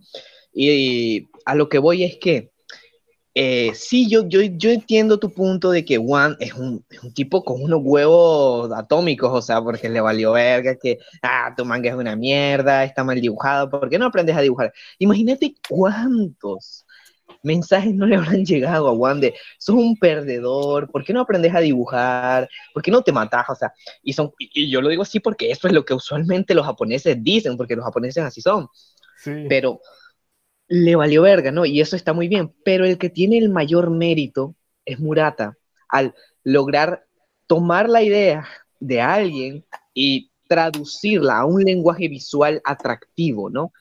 O sea, a- al punto en el que hay gente que se toma en serio One Punch Man, o sea, cuando no se debe, o sea, como dijiste bien, es una obra hecha pues, por diversión, por los LOLs, ¿no? Porque estoy aburrido, quiero dibujar, ¿no? Y Sí, ya sí. está, ¿no? Y, y al final Murata, gracias a su excelente arte y a su excelente técnica, dio a conocer esta obra, eh, no solo en todo Japón, sino en, en prácticamente todo el mundo, pues, eh, o sea, es una vaina increíble. Y eso es gracias, de nuevo, a Murata. Eh, así que, Sí. o sea, yo sí, al menos, eh, ok, ya, ya termino. Eh, yo, así, al menos yo sí valoro más lo que es la técnica de Murata que los huevos de One, porque, o sea, sí, los huevos los puedes tener, ¿no? Y está genial, o sea, excelente. Pero mm, termina no sirviendo de nada si solo sos huevos y no sos cabeza, ¿sabes? Y en este caso, eh, One puso los huevos y terminó Murata poniendo la cabeza. Pero, ajá. Sí, mira, no le, no le, sí, no le niego para nada eh, todo lo que, pues, eso, el que, principalmente, el que exista One Punch Man como un concepto y que el nombre de One se fuera, se convirtiera en un nombre de cajón en, este, en esta época, pues sí, fue gracias solo a Murata, porque Murata es el que lo vio. El, Murata literalmente es la única persona que le importa One Punch Man. Pero es que, o sea, sí, también uno tiene, uno si quiere decir de que, pues, sí me quiero tomar en serio esto, pues tiene que ver lo que se puede lograr con la ilustración, con el dibujo y con cualquier otro tipo de arte. Como Murata, pues es buenísimo para dibujar, pero si se espera solo a querer ser Murata y no, no, no tener así los huevos de contar nada, entonces, ¿de qué servirá que quiera esperar tanto tiempo? Es como... Creo que, creo que ahí Doc Nigga sí sería mejor ejemplo, ¿no? Porque, primero que nada, el dibujo de Doc Nigga, bueno, empezó... No busco. Es, es un manga pues de risa, ¿no? Y XD. Pero es gracioso por la escritura, ¿no? Nada más la escritura. El tipo lo hizo en... Pues nomás porque le gustaba, ¿no? Era shitpostero y todo eso. Pero no sabía dibujar, lo hizo con paint, literalmente. Llegó un güey que pues era su amigo, literal. Y pues le ofreció pintarlo, eh, dibujarlo y todo eso, para hacerlo un poco más aceptable, por así decirlo. Y sus dibujos no son tan buenos, son, decentes. Son muy sucios y toda esa madre, pero, al final de cuentas, la gente le gustó por la escritura, ¿no? Porque era divertido, porque incluso podías llegar a ser emotivo, ¿no? A pesar de lo ridículo que sea el, el vortex vaginal y toda esa madre, ¿no? Pero, pero era, era gracioso y era algo bueno porque pues al vato lo hizo desde su desde su soul, literal. Y ambos lo hicieron así, literal. Pero a, a pesar de eso, pues, no sé, Sí, simplemente se, se dio más a conocer por eso, por su, por su escritura. Sí, es que fíjate que al final, o sea, en el mundo de, en general, de hecho, pero en este caso, en el mundo del arte, es como no siempre vas a encontrar a una persona que tenga las dos cosas, ¿sabes? Mm, o sea, por lo general es, o hay uno que es muy bueno en, en la disciplina y, hay, y el otro es el de las ideas, ¿no? De hecho, por eso existe el caso de Murata, o sea, Murata no es escritor, Murata es ilustrador de manga. Por eso el tipo viene y, bueno, vos tenés esta idea y yo tengo este, este talento, bueno, hagamos algo en conjunto, ¿no? Y ahí es donde se logra esa unión de, como dijimos antes, pues los huevos, las ganas de eh, hacer algo, de publicar algo, y el otro, eh, las ganas de plasmar algo, ¿no? Entonces es como que al fin y al cabo, eh, esta es una dualidad, o sea, no es una cosa de que, que, este es mejor y este es peor, al final los dos se necesitan mutuamente. Y después hay gente que es el, el Uber, el Uber, ¿no? Porque es las dos cosas al mismo tiempo que dibuja y al mismo tiempo escribe, o qué sé yo, en este caso puede ser un escritor que también logró publicarse él solito, o sea, se logró hacer conocido eh, gracias a su propia habilidad, ¿no? De, valga la redundancia, pues hacerse conocido, hacerse ver. Entonces, o sea, existe eso sí, pero vos no simplemente podés esperar a que todo el mundo lo sea, o sea, vos no pues simplemente puedes decir, no, bueno, es que en este caso eh, el que lo hizo más conocido es el de este, el de la escritura. Bueno, probablemente, pero tampoco sería lo que es sin el dibujo, ¿no? Sinceramente no conozco eh, la obra de la que me estás hablando, pero entiendo el planteamiento y, yo te lo pongo así, pues básicamente, o sea, es una, es una relación, ¿no? Y ni siquiera es una relación eh, que sea contradictoria, es una relación completamente normal y, o sea, y completamente eh, natural al fin y al cabo, ¿no? De hecho, incluso yo, te, o sea, regresando un poco al tema personal, yo te podría decir que yo soy más de tener una buena técnica, pues, que de publicar mis cosas, ¿no? Eh, pero eso es más que tiene que ver con mi personalidad, más que si me da pena, porque pena no me da. Pero, o sea, aún así, ¿no? Hay, pues, individuos que son las dos cosas al mismo tiempo y de hecho por eso se hacen más conocidos, pues. Eh, mm, y eso, básicamente, pues. Y no, no conozco a Don Niga, no, no sé qué. Don, don Niga. Está bien chingón, güey. 10 de 10. Es de, un vato, es, de, es de un vato que nació porque un sujeto violó una perra. Y pues ahí nació Don Niga, ¿no? No lo digas, no lo digas, no lo digas, no lo digas, no lo digas.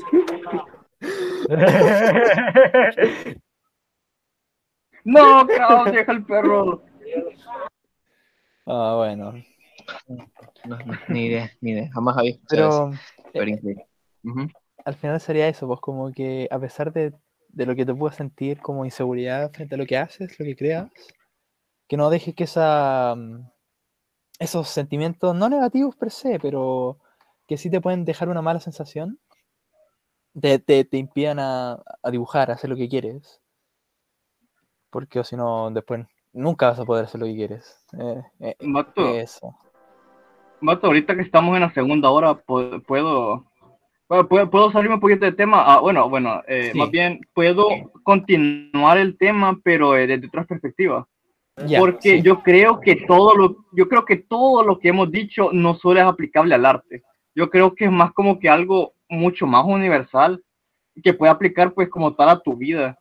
Y yo creo que Sí. puede hacerse este, eh, eh, puede verse desde este, esta analogía de Evangelion, de lo que es un, de lo que es un, de lo que es un, fuck, ah, Kino, de lo que es un Sí. AT Field.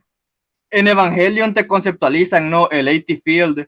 Y obviamente, claramente, es pues como que una metáfora, ¿no? A pues lo que separa las almas entre sí, ¿no? O sea, es el muro entre las almas, literalmente, el AT Field. Y pues te ponen el dilema del erizo y lo que tú quieras. Pero yo creo, pues, que es bastante bueno, por así decirlo, pues, eh, decirle chinga a tu madre. Y pues, a pesar de, pues, que tú digas, no, eh, yo voy, eh, si yo sigo las cosas que yo quiero hacer o si yo hago lo que yo quiero, voy a terminar hiriendo a otros o ellos van a terminar hiriéndome a mí. Eh, yo creo que uno tiene que lidiar con esta vergüenza así de forma universal y pues eh, simplemente hacer lo que, lo que uno siente genuino para uno mismo, ¿no? O sea, uno tiene que hablar con las personas, uno tiene que comunicarse con las personas de forma honesta y vivir su vida de forma honesta y genuina. O sea, y eso aplica al arte, aplica pues a to- todo. O sea, uno no tiene que poner ese, esa- ese muro entre pues su alma y la alma de las otras personas. O sea, no tiene que poner ese muro entre los souls y simplemente ser, ser genuino, ¿no? Y ver con quiénes puede tener una afinidad y con quiénes no. Sí, sí, de hecho, es que, o sea, es que en sí Evangelion va de eso y el final, ¿no? Por ejemplo, eh, uy, le iba a arruinar la película nueva, sorry, este, pero igual, es que la serie original va de eso, va de aceptar tus sentimientos y saber que te van a herir, ¿no? De que la vas a cagar, que vas a ser avergonzado, te vas a avergonzar vos solo, eh, te van a rechazar, ¿no? Pero la vida sigue. Y, o sea, es que eh, es justo como dijiste, o sea, en realidad ser un buen escritor, ser un buen artista, ser un buen lo que sea, no es algo que vos puedas buscar como tal en un video de YouTube, por poner un ejemplo, y decís, wow, ya sé hacer esto y toda mi vida en general está exactamente igual. No, no funciona así. Funciona de una manera en la que vos tenés que cambiar tu vida, tenés que cambiarte a vos hasta cierto punto para lograr lo que querés. Y, por ejemplo, te puedo poner otro ejemplo personal, ¿no? Y es que yo no soy una persona sentimental, y o sea, es una cosa que hasta cierto punto me molesta porque me hace no entender a muchísima gente y a incluso gente que me interesa, que, con la que yo quiero convivir, porque tienen cosas que me interesan a mí, pero no lo puedo hacer, o sea, eh, me cuesta, simplemente soy demasiado, eh, me he convertido en alguien demasiado racional y no puedo entender los sentimientos de otras personas. No, ha- hay cosas que yo no entiendo como dejarse llevar, ¿no? O sea, dejarse llevar por música eh, que puede ser una basura, yo me cuesta mucho, o sea, sí lo puedo llegar a lograr, pero con personas contadas, o sea, si yo estoy con cualquier persona, no cualquier persona, perdón, sino con una persona que, a la que le tengo estima, pero no la suficiente, o no es alguien así top, top en mi vida, pero tampoco es que lo desprecie y de hecho quizá hasta me cae súper bien, igual no puedo, ¿no? Porque no puedo dejar de pensarlo racionalmente y ese tipo de cosas a mí me frustran bastante, o sea, porque eh, no logro abrir eh, esa barrera, digamos, eh, sentimental a través de las personas, ¿no? Y yo no sé si a otras personas les pase, es probable, porque nadie es único, evidentemente, excepto yo, pues en realidad sí soy Cristo. Pero bueno, eh, los mods de Discord, ¿no? es que- Básicamente. Sí, sí, sí, sí. Este, o sea, al final del día, eh, o sea, vos para ser bueno en algo, para tener éxito en algo, tenés que cambiar tu vida y tenés que ver tu- los aspectos no te satisfacen eh, y verlos desde, una, desde un punto de vista tanto racional como sentimental, ¿no? Para poder entenderte y poder salir adelante. O sea, eh, en este caso, por ejemplo, yo lo que necesito es ser, es ser más empático, necesito, entender mejor a las personas, eh, a las personas que me interesan, pues aprender. Es- o sea, es un cambio que afecta a, a mi vida en general, o sea, simplemente no puedo seguir viviendo de la misma manera y esperar a que ese cambio llegue porque no va a pasar, o sea, y es lo mismo, mismo con, los deportes y es lo mismo con etcétera, etcétera. Al final del día, si vos no querés hacer un cambio en tu vida, no vas a cambiar en, ninguna, en ningún otro aspecto de tu vida. Nunca vas a lograr lo que querés si no lo empezás a hacer al final. Y eso, pues, que viva Cristo Rey. Y el inicio es lo más difícil, ¿no, güey? O sea, cuando vas iniciando algo, pues ahí es donde estás más expuesto al cringe porque no eres bueno. O sea, si empiezas a hacer música, agarras la guitarra, vas a tocar medio, pues, del culo, güey. Y mucha gente te va a estar diciendo, no sirves, no sabes. Y ya cuando tienes meses practicando o algo por el estilo y ahora sí tocas de una forma decente, ahí es donde la gente va a empezar a decirte, ah, sí sabes, oh, sí tienes talento. Pero es porque ya pasaste esa barrera del cringe, ¿no? Ese pinche campo AT que dicen de Evangelion, de cierta manera ya lo pasaste, güey. Ya, ya tuviste un tiempo dibujando, ya estuviste un tiempo haciendo música que ya se nota el potencial que tenías, güey. Sí, güey. Ahorita hablando de eso, o sea, saliendo un poquito del tema, hay un capítulo eh, de Doctor Who que me gusta mucho, que es el de Heaven Sent, porque mm, el vato pues acaba de perder a su amiga. Y él sentía que no podía seguir. O sea, él sentía que ya no iba a poder seguir haciendo lo que él tenía porque se sentía responsable por lo que le pasó. Y porque se murió, básicamente. Y pues el, el capítulo se centra en que el vato estaba en, una, en un castillo del que no podía salir, literalmente. Siempre, siempre que estaba a punto de atravesar una, una había una muralla, y esa muralla era de diamante sólido. Y pues había, en ese castillo había una máquina de clonación. Y pues el vato se sentía que no se podía salir, literal. Y siempre que intentaba salir, había una fuerza que lo una fuerza que lo, que lo arrastraba y lo mataba. Y pues lo regresaba a la máquina de clonación de nuevo. Pero pues llegó un tiempo en el que el vato se hartó, ¿no? Se hartó y dijo, tengo que seguir de aquí porque la gente me necesita. Entonces lo que hizo fue este, seguir y darle un golpe con su mano a, el, a, la, a la pared de diamante, ¿no? Pared darle golpes con su mano hasta que muriera y se volviera a, regenerar y clonar. Total que pasó mm, como millones de años, literalmente, porque pues él es inmortal, ¿no? Ahí mismo. Intentando hasta que pudo superar esa barrera, ¿no? Y superó esa barrera, salió ya superando la muerte de su, de su amiga y pues con madres. Está muy bueno. Eso. Pues yo digo que es como que la misma teoría en esta práctica, ¿no? Tienes que intentarlo porque pues la gente lo necesita y tú lo necesitas. Si no, no puedes terminar. O no puedes quedarte ahí.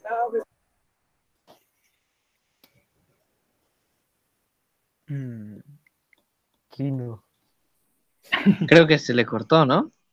¿No? No, no, no, no. No, no solo, solo terminé.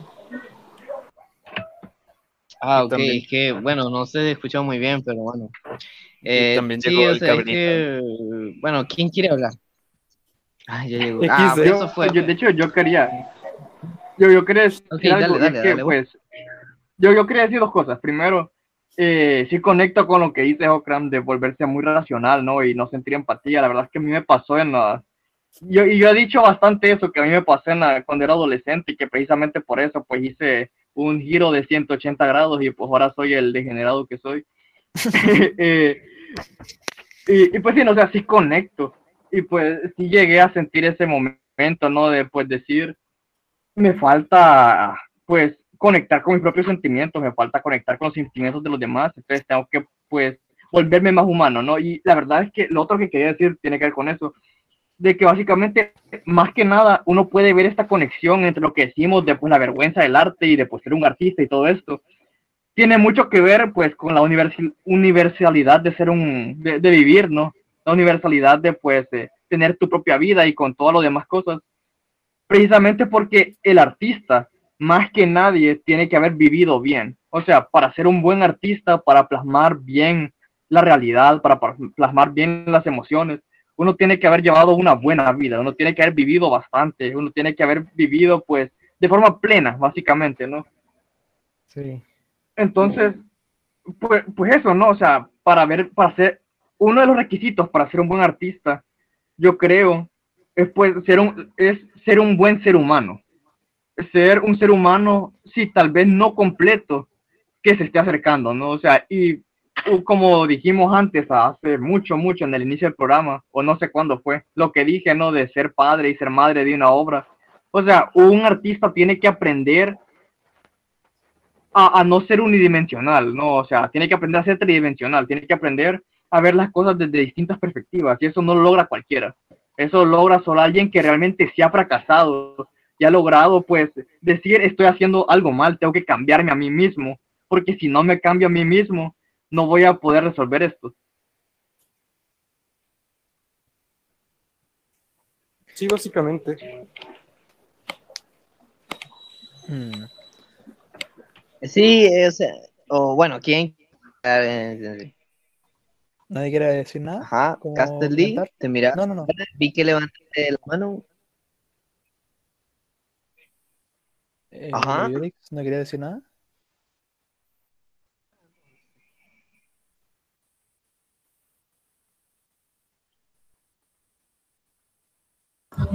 Ah, espérate un momento, no está Faco aquí, ¿verdad? No. Perfecto, porque pensaba No. que iban a coger en vivo. Invítenlo. Bueno, ¿Sabes qué? Mejor te lo paso yo por Twitter, Anthony. Te lo voy a pasar por Twitter. Luego, Black esta y la cabra. Este cabra te puedes silenciar, es que estoy muy ¿Dónde es música?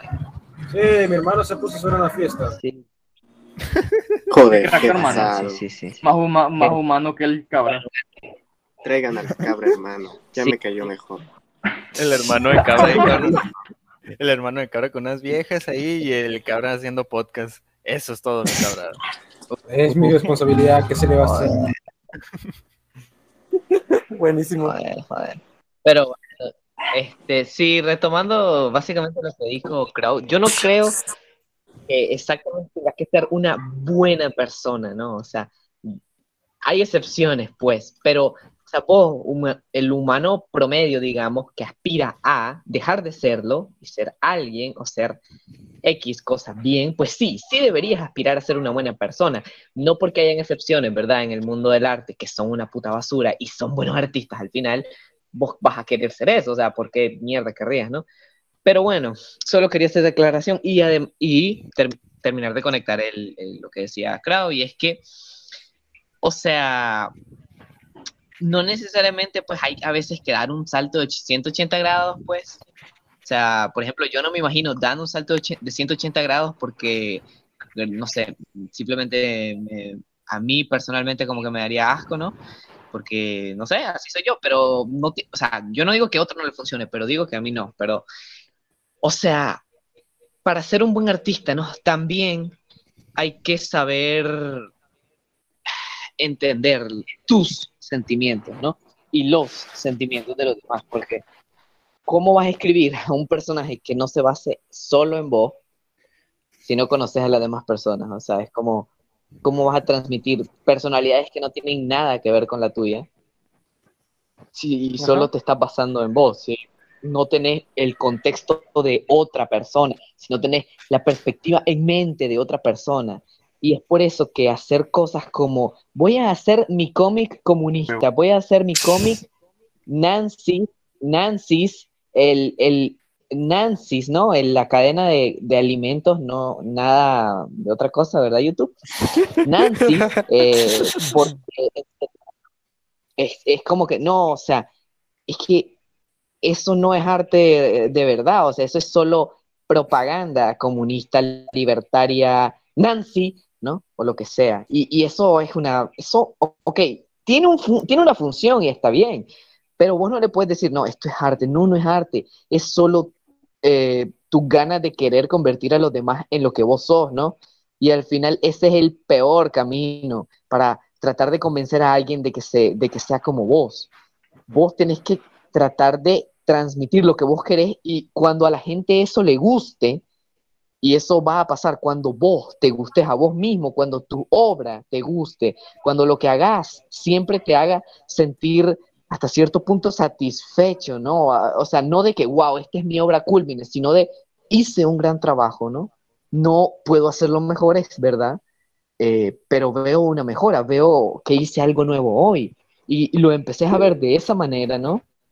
Es cu- cuando la gente va a decir, verga, este tipo es genial. Y lo que dice en su obra me encanta, ¿no? Creo que voy a empezar a hacer esto. Y voy a poner ejemplo de Hideaki ¿no? Que hizo Evangelion y, y, o sea, yo sé que todos hemos puesto el ejemplo de Evangelion, pero al menos a mí Evangelion es algo muy personal, ¿no? Es muy, muy personal porque Evangelion, y lo digo sin exagerar, o sea, pero en serio, Evangelion a, mí me cambió la vida porque me llegó justo en el momento en el que yo estaba me, me, sentía muy identificado con Shinji y eso no es bueno, o sea, eso no es nada bueno. Y llegó en ese momento y terminé y es como, joder, tengo, tengo que cambiar, o sea, tengo que, entendí la obra y tengo que dejar de ser así, tengo que hacer lo que la obra me está diciendo en pocas palabras, ¿no? Y buscar ser una mejor persona, ¿no? Eh, en palabras simples. Y o sea, Hideaki Anno es cierto que no es exactamente, eh, estaba en su época de apogeo, no es como, no es como que joder, oh Dios, soy, soy genial, decía Hideaki Anno cuando estaba, de hecho, creo que todos, eh, o sea, saben, o sea, todos los que están en esa esferita, pues, del anime, han llegado a saber, pues, que el tipo estaba mal, ¿no?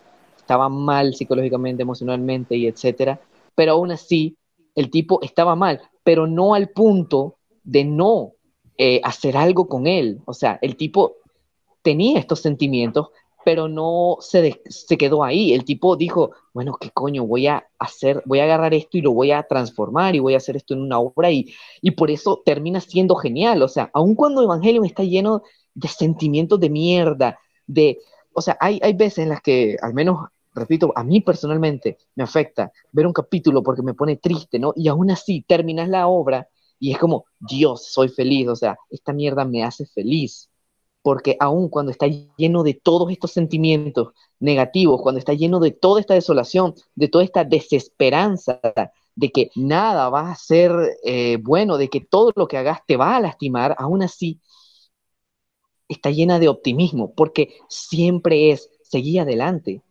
sé mejor, busca cómo cambiar las cosas, no te quedes en quien sos, eh, y menos si no estás satisfecho, y nunca vas a estar satisfecho con vos mismo, y eso te lo deja en claro la obra y te lo va a dejar en claro cualquier persona sensata, ¿no?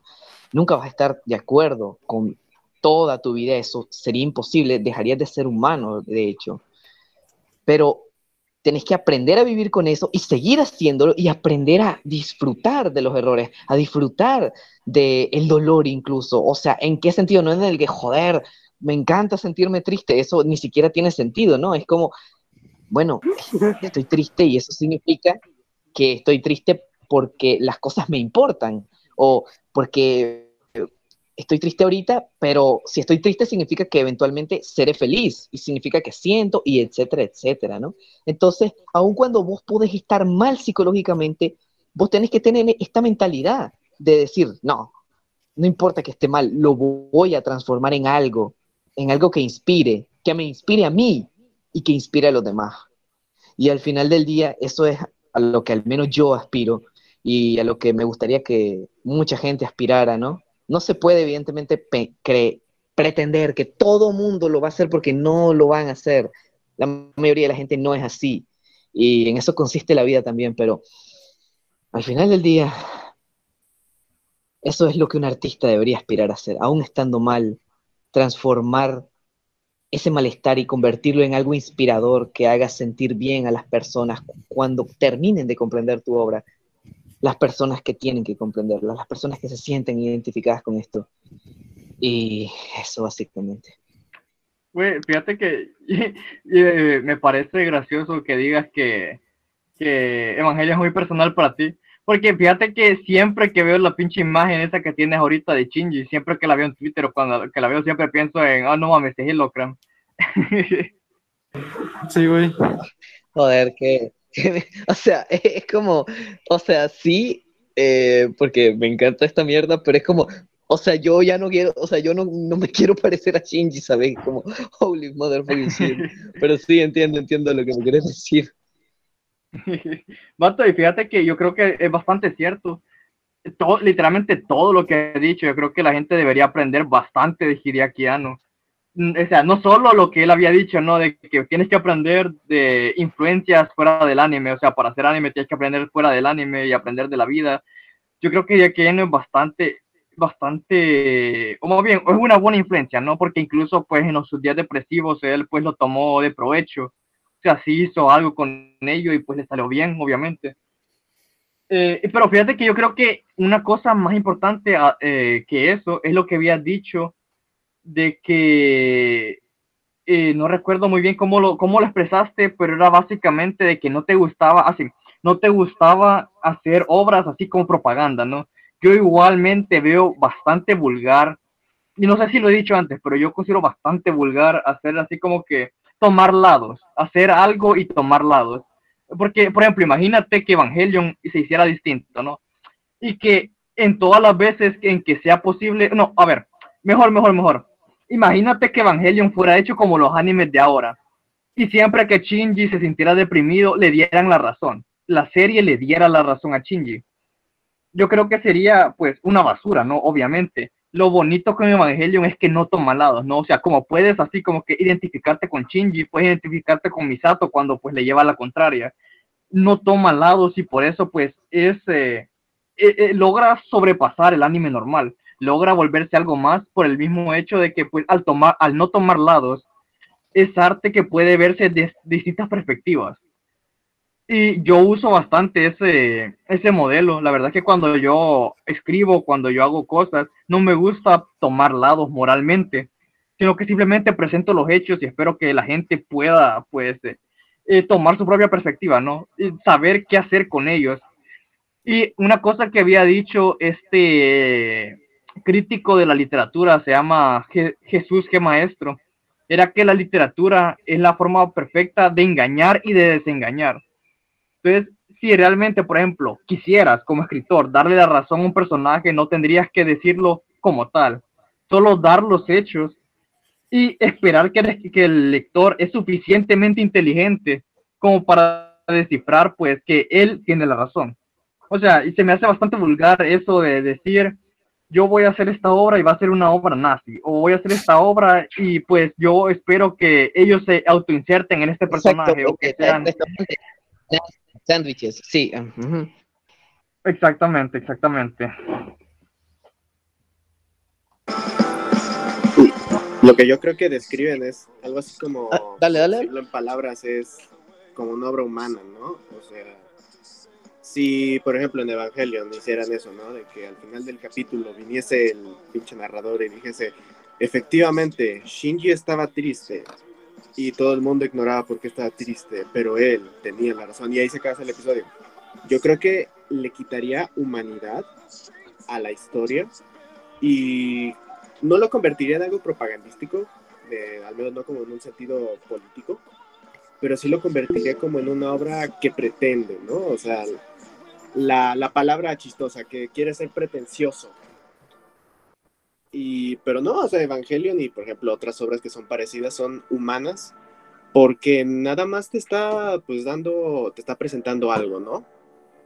Y tú como espectador, Hideaki pues él asume que tú eres una persona inteligente que no, vas a, no se va a fijar solamente en qué monito está más bueno.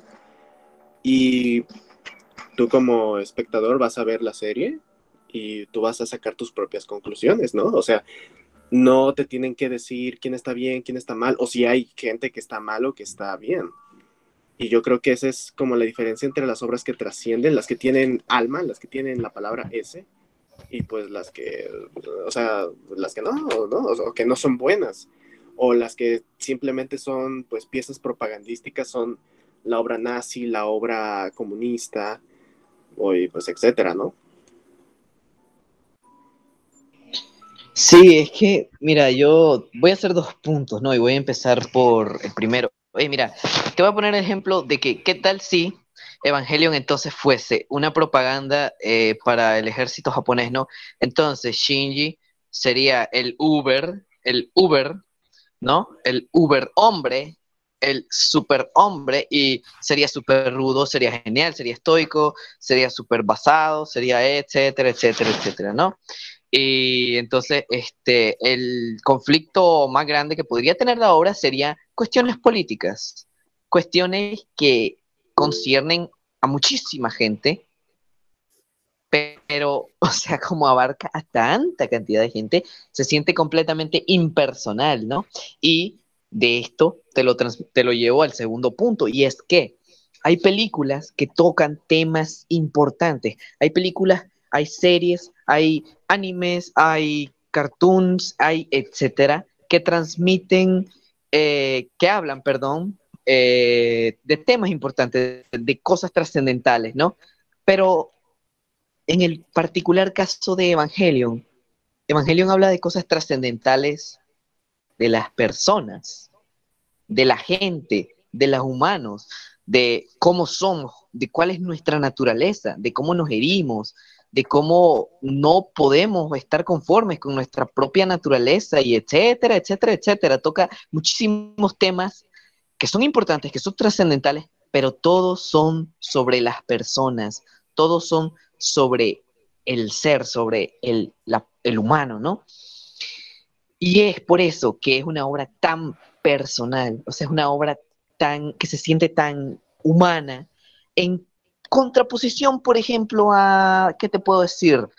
Network, ¿no? Una, buena obra, es una, es una buena película y toca temas interesantes y sí habla sobre las personas, ¿no? Pero su mayor, su plato fuerte es la crítica social. Y la crítica social está muy bien.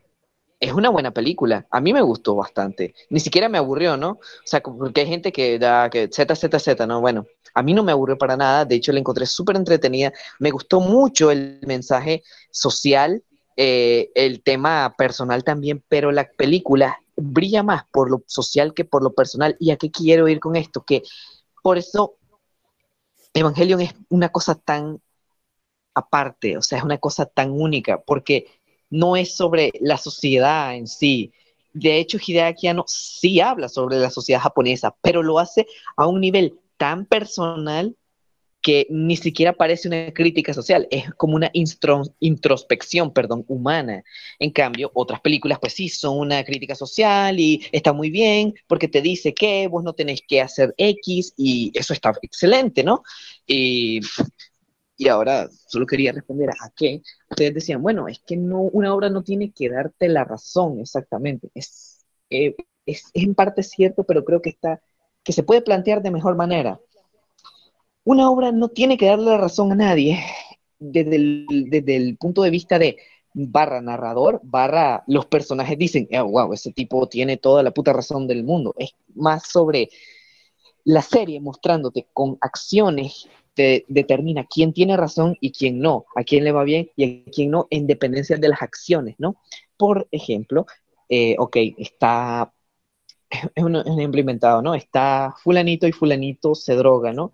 Entonces, no simplemente va a venir alguien y te va a decir, oye, hermano, ¿sabes? Las drogas son muy malas, o sea, wow, no, no te drogues, por favor. De hecho, aquí es, mira, aquí está Michael Jordan para decirte, decirle no a la droga. De hecho, Michael Jordan es amigo de Maradona y te va a decir, no, amigos, no, a las drogas no. O sea, es como, es sermonero, es estúpido y nunca vas a hacer pensar a nadie en eso porque le estás diciendo lo que todo mundo ya le ha dicho. Oye, wow, hermano, ¿sabías que de hecho Maradona tiene un comercial en el que dice que las drogas son muy malas? Deberías hacerle caso. Es como, bra.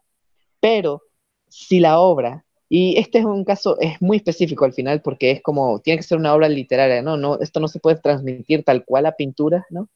O etcétera. Pero eh, concluyendo el punto es que eh, si esto pasa, ¿no? Si, si, la serie te da a entender, o, obra, pe película, libro, etcétera, poema, ¿no? Te da a entender que hacer una acción es muy probable que te lleve a una espiral de mierda, ¿no? En el que, del que no puedes salir, del que estás atrapado y en el que estás en un constante sufrimiento que te, pero algo te reconforta, pero después estás sufriendo y después te reconforta, y, eh, o sea, si la serie te da a entender eso de una manera que no sea Maradona diciéndote, hermano, las drogas están muy mal, entonces es una buena obra y es una obra que sin decirte, no, la realidad es que de hecho la droga, ¿sabías que existe el cocodril? El cocodril es muy malo, hermano. Deja de ser una mera propaganda y termina siendo una obra de arte al final del día. Exactamente. Es que una forma más sofisticada, ¿no? O sea, una forma más sofisticada de mostrar las cosas. Porque, o sea, una obra, como dices, no va a ser sermonera, sino que te va a decir las cosas como son. Así, tal cual. Va, va a dejar que las cosas sigan su rumbo y muestren sus eh, conclusiones naturales. Si muestras a alguien drogándose, pues al final vas a ver qué es lo que pasa con él, ¿no? Y asimismo, eh, yo creo que hay obras por ejemplo, así como dices, el, el, ejemplo perfecto con Network, o incluso, por ejemplo, digamos que hay dos libros. Uno de ellos es 1984, ¿no? Muy interesante, o, mejor, eh, Un Mundo Feliz. Muy interesante, muy lo que quieras. La gente normalmente habla de él precisamente por el concepto y no por la historia, ¿no? O sea, el libro como tal no es sermonero. O sea, el libro no te dice, ah, sí, eh, John el salvaje está bien, o sea, el tipo termina suicidándose, ¿no? Por así te lo digo, o sea, eh, no le da la razón a nadie porque nadie es perfecto, ningún personaje es perfecto, ninguno es un, eh, Gary Stu, un Mary Sue, pero como tal, o sea, el libro sí te deja un mensaje bastante claro. A diferencia de ese libro, dijemos, por ejemplo, ¿cuál te diría? el guardián entre el centeno que no es un libro que pueda descifrarse así como tal, en el sentido de que cuando lo apuntes, todo el mundo tenga la misma idea, ¿no? Cuando apuntas un mundo feliz, toda la gente tiene la idea, ah, sí, esto es una distopía. Entonces, eh, lo que me plantea el libro, como esta sociedad, esta sociedad es mala. En el Guardián del Centeno, por ejemplo, como es una cosa, así como dices, como Evangelion, más personal, una cosa que tiene más de dónde mordérsele, más, eh, eh, es más compleja, más sofisticada. Irónicamente, o sea, aunque sea una obra bastante ligera, bastante juvenil, una obra un poco más sofisticada en el sentido de que los personajes son complejos, en el sentido de que la obra no te va a dar, no, no hay una verdadera forma de, analizar el guardián entre el centeno y que todos estén de acuerdo en una sola cosa. O sea, el guardián entre el centeno es una obra, por así decirlo, en, la que si todos leemos, podríamos ponernos a discutir de distintas interpretaciones de las cosas que suceden. Entonces, así como Evangelion, así como el Guardián del Centeno, yo creo que es mejor dejar, simplemente mostrar y no decir. Simplemente mostrar y dejar que el lector inteligente se desengañe a sí mismo. Exacto, y es que al final, o sea, la discusión surge no de que la obra esté incompleta, ¿no? Y que por eso todo el mundo interpreta, bueno, yo de hecho interpreto que el guardián entre el centeno va de un hombre que corta centeno y eso significa que cortar centeno es, ¿no? O sea, y, como, no, no, no, de hecho es que te olvidas de la parte que hay una vaca. Entonces, lo que significa esa parte es que de hecho lo bueno es ordeñar y es como, o sea, la obra es una mierda y por eso nadie la entiende, ¿no? Y por eso todo el mundo debate. No, de hecho es que todo mundo debate sobre la obra porque a todo mundo lo toca a un nivel personal. O sea, vos sí podrías, digamos, eh, retomando el ejemplo más conocido, Evangelion, eh, vos podés sacarle un, una interpretación fija a Evangelion, que es, en pocas palabras, seguir adelante eh, y no tenerle miedo a ser herido, ¿no? Y ahí está, ese es el mensaje de Evangelion pero no es solo eso, porque hay distintos personajes que tienen distintos problemas, que tienen eh, distintas formas de expresarse, y de ahí es donde surge, de todo ese contenido que tiene la obra, de ahí es de donde surge el debate. Porque hay gente que dice, pues de hecho yo pienso que Azuka no es una perra. Y hay otro que dice, pues yo sí pienso que es una maldita perra. Y después otro, bueno, pues la verdad es que yo creo que Pen Pen es increíble porque me recuerda muchísimo a mi mascota y de hecho es que yo soy alguien tan cercano a las mascotas que, y de hecho yo creo que el capítulo tal y tal va de querer a tu mascota, ¿no? Y es como, bueno, yo no creo, pero está bien, pues, y etcétera, ¿no? Entonces, al final, estoy completamente de acuerdo con lo que decís, pero solo quería aclarar que el debate surge por el contenido de la obra, por el contenido denso de la obra y no por la falta de este, o sea, no porque, qué sé yo, este, pongamos un ejemplo pendejo, porque en los Avengers, ¿no? Eh, pasó una mierda y nadie, no se explicó, o sea, que por qué de pronto eh, Black Widow dejó de, aparecer en las películas de los Vengadores, ¿no? Cuando en ningún momento, eh, o sea, cuando la pudieron revivir o cuando no, o sea, simplemente desapareció y nadie sabe por qué. dijo, mmm, bueno, No, pero entonces viene, viene Soya 54 y dice, es que de hecho, lo que no sabes vos es que en esa línea temporal eh, alguien movió un guisante y eso hizo que Iron Man contrajera eh, herpes y debido a eso eh, Iron Man le contagió el herpes a Black Widow y Black Widow jamás se recuperó del herpes y resulta que Black Widow ahora es una mamá soltera eh, y por eso ya no va a salir jamás en las películas de Marvel y no tiene nada que ver con problemas legales. Entonces sí, o sea, es, es increíble. pues, O sea, no es por falta de contenido, es por eh, la calidad del contenido. Ajá, exacto. Así es. Em, Así es. como, mira, no, creo que había dicho que sí se quería desviar un poco del tema, pero siento que ahora se desviaron mucho, mucho del tema. ¿De qué estaba hablando? El Black Widow tiene mucho que ver con el tema, de, pero bueno. Bueno, pero volviendo sí, sí, al ajá. tema, ¿los videojuegos son o no son arte? Sí, son. no me respondan, me- Sí, sí no me son, sí respondan, me vale verga. Me vale verga. Sí son, sí son, sí son, yo lo digo. ¿Qué es un videojuego? ¿Es Ah, eso de las computadoras? No sé, yo, yo salgo La- las porristas gordas son arte. Básicamente. Ah, confirmo. Sí, Eso pero, eso pero no irónico. sí, sí. ¿Quién dijo que era irónico? sí, sí.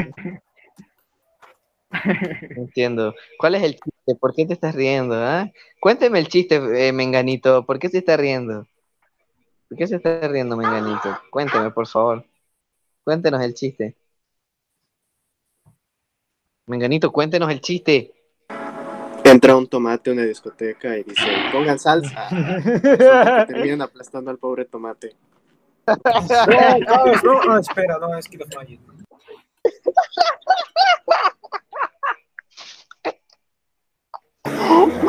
Buenísimo. Mira, espera, espera, espera, volviendo, ya, ya, ya me acordé que quería, aquí, ya me acordé que quería llegar mencionando que nos debemos el tema, que bueno, no sé si alguien quiere agregar algo más al tema principal, que bueno, Pues sí llegamos sí. a la conclusión, pero no dejamos claro cuándo llegamos a la conclusión o cómo, o cuál era la conclusión, pero bueno, yo pienso que ya, a mí no tendría mu- mucho más que decir Pues yo tema única principal. La conclusión del tema principal es que para, no sé, hacer al- algo bueno, tienes que aspirar a ser, a ser bueno. O sea, a un nivel fundamental, ¿no? Nada más, aunque sí tengas cosas malas, tengas tus defectos, XD, o sea, que no te obstruyan, porque si no, se va a ver reflejado en tu obra. La verdad es que, mira, cuando la gente dice, mi arte habla por mí, es como que sí, 100%. Hay gente que lo ve superficialmente, pero es muy cierto, ¿no? Y pues eso es lo que yo agrego como una conclusión. Mira, lo- Bueno, ¿y qué conclusión- tiene nuestro invitado? Ah,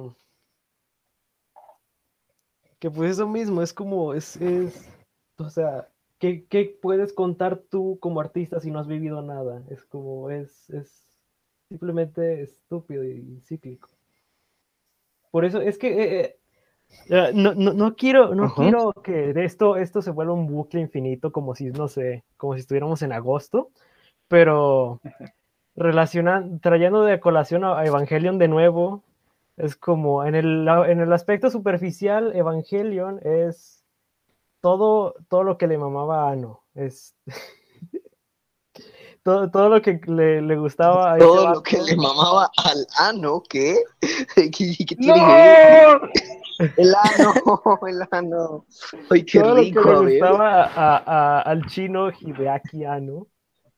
Ah, ok, era pues, Ah, eh, eh, todo lo que le gustaba a él, toda lo, su, la, su cultura de la que él se inició en su carrera y en la que, la, por la que prácticamente era la audiencia de, de Evangelion, la- a las personas a la quería, las que quería entregar su mensaje, tenía, era un tributo, o sea, superficialmente Evangelion es un tributo a todo el anime de, de los, desde los 60 hasta el año que salió. Y pues eso mismo, es como la gente, o sea, los, los otakus eran tal cual como, como fue Ano en ese momento, y mucho más en lo de, en eso de la depresión económica, que fue lo que jodió todavía más a Japón en ese- y su juventud en los noventas, puede que buscaban escapismo y buscaban cosas que fueran similares, que los hicieron sentir igual, haciéndolos escapar de, todos sus problemas, o sea, como, oh, me gustó Gundam porque el protagonista tiene autismo, yo también soy bien autista, pero el vato es un badass, así que pues yo me identifico con él, ¿verdad? Y pues así ya yo me creo el, el más chido de todos y toda la cagada. Tenía cosas que tal cual no vendrían siendo como muy, muy, muy de peso superficialmente, pero también otras que tal cual para Ano es, demuestra que Evangelion lo hizo más para él mismo, porque todo, toda la de esta, la, la dirección, si analizas muy bien la, la- los tomas y todo el, uso de silencios y todas las secuencias, acá bien profesional como siempre, como tan profesional como un usuario de Twitter promedio podría analizarlo. Es básicamente todo, casi casi copiado de, de lo que vio Ano de, en las series de, de Saki y de Return of Ultraman. Todas las películas de Godzilla, todas las películas de, de- bueno, películas no, pero series de, de ah, ¿cómo se llama? De Gary Anderson, todo, todo lo que influenció a, a Ano para eh, es seguir ese, ese camino de, de su carrera y lo que le llegó en ese momento es, fue lo mismo que le dijo, ya no quiero, ya no quiero que la gente sea así, no quiero que se, la gente conozca todo lo que yo conozco por esto mismo, porque están desperdiciando su vida. Es como, bien pudiste haber entendido todo, todo la referencia de por qué se cierra la puerta así, por qué, por qué los evangelios se tienen que subir por un elevador que, se, que gira y toda la cagada, todo lo demás, por qué los, los edificios son de este tamaño, por qué usa pistola, por qué es un cuchillo, por qué usa una lanza. Todo eso tiene razón de ser, pero si tú lo entendiste es porque tú estás mal, tal cual. Es como, e- es, es- solo él pudo haber hecho eso, es solo él y aquellos que también, pues fue un, trabajo colaborativo, cierto. Todos ellos es, eh, lo que lo apoyaron a Ano fueron las los herramientas para Ano para que dar eso mismo. Y es como eso, a mi parecer, le da todavía la una capa más de, de- de complejidad a todo eso que quiere contar por eso de ser un tributo y al mismo tiempo ah, la palabra con D que rima con construcción. de pues todo eso mismo. Es una cultura que lo vio crecer, lo vio lle- llegar hasta el, hasta el tope, como cualquier otra serie que también he hecho. Pero también es algo de que en retrospectiva no estaba muy agradecido. Y pues sí, es, es lo que me interesa todavía más fuera de lo de lo más que te viene contando. Ok, ok. Bueno, me parece una eh, excelente, un excelente eh, punto de vista, ¿no? Este, qué- perdón, ¿qué ibas a decir, Castelli? O sea, mira, yo ahora tenía pensado decir una conclusión como para terminar el, el, el programa, porque creo que ya llevamos dos horas, ¿no? Así que si alguien quiere seguir comentando, que lo diga para después yo decir lo último, supongo. Mira, Yo no sé sí. que... Ah, dale, dale. Ok, ok. Yo si pudiese concluir algo, sería que para todas estas personas que están interesadas en crear, o sí, ya sea arte o lo que sea, en, literal, crear lo que ustedes quieran sacar, lo que quieran expresar. Primero que nada, sean seres humanos, porque suena como pretencioso, ¿no? Pero mucha gente actualmente se le está olvidando que su personalidad de internet no es, no es quien es en realidad, ¿no? Entonces, si quieren crear algo que resuene con la gente, primero tienen que hacer algo que resuene con los seres humanos, ¿no?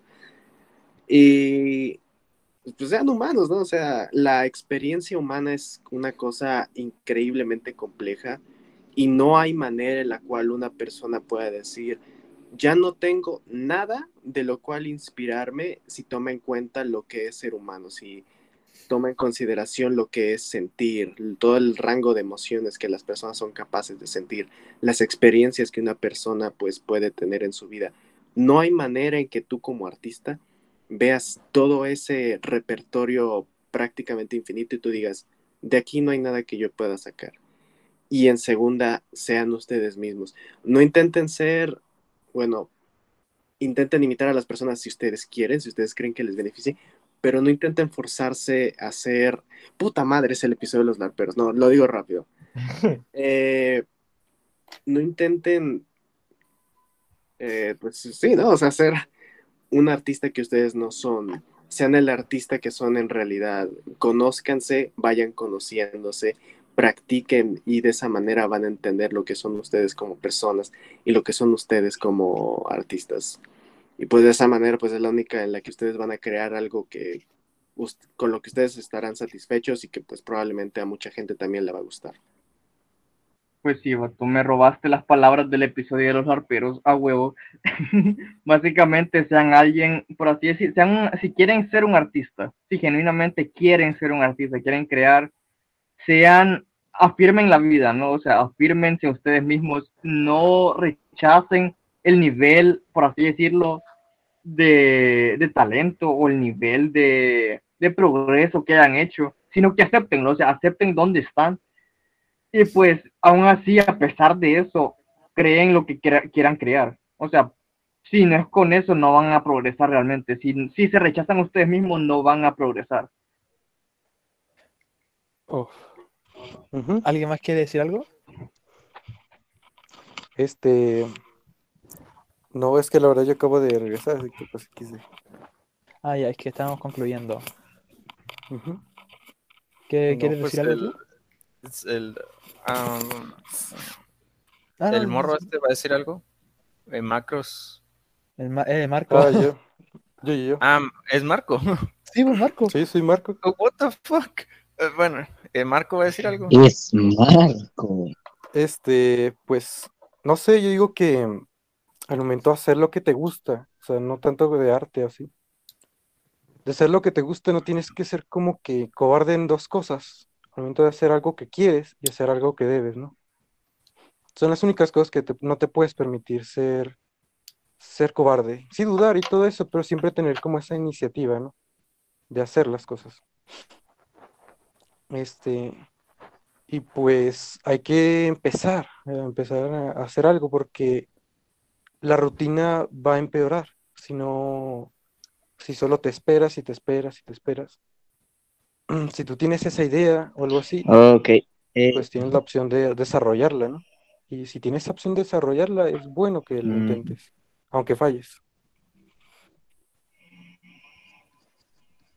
Eh, Exacto. Bueno, este, para que concluyamos, Castle D. no, espera, es que algo iba a decir eh, Tanori, ¿no? Ah, yo le quería ir diciendo al creo que, que sí, a la verga, el, el pinche ejemplo que me gustó mucho, el guardián del tren centeno. Y yo creo que sale otro jale tirado de eso, güey. O sea, no sé qué piensa huevo, Crow. Hay que hacer Sí. uno sobre, hay que hacer uno sobre el cortador de césped, ver la película. Y está bien mamona, pero está bien chido. Jale tirado de Dog Nigga. A huevo, a huevo, a huevo. 10 de 10.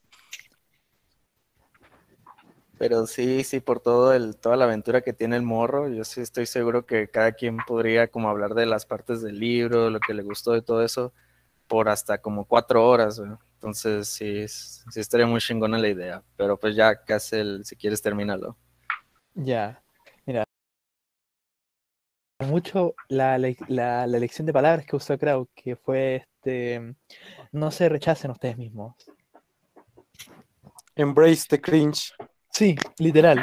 Hay, cosas como, em, ni siquiera son cosas muy personales, pero como cosas que te gustan mucho, puede darte cierto recelo el hacerlas, dibujarlas. Yo, yo estoy hablando desde mi perspectiva, me estoy proyectando, básicamente.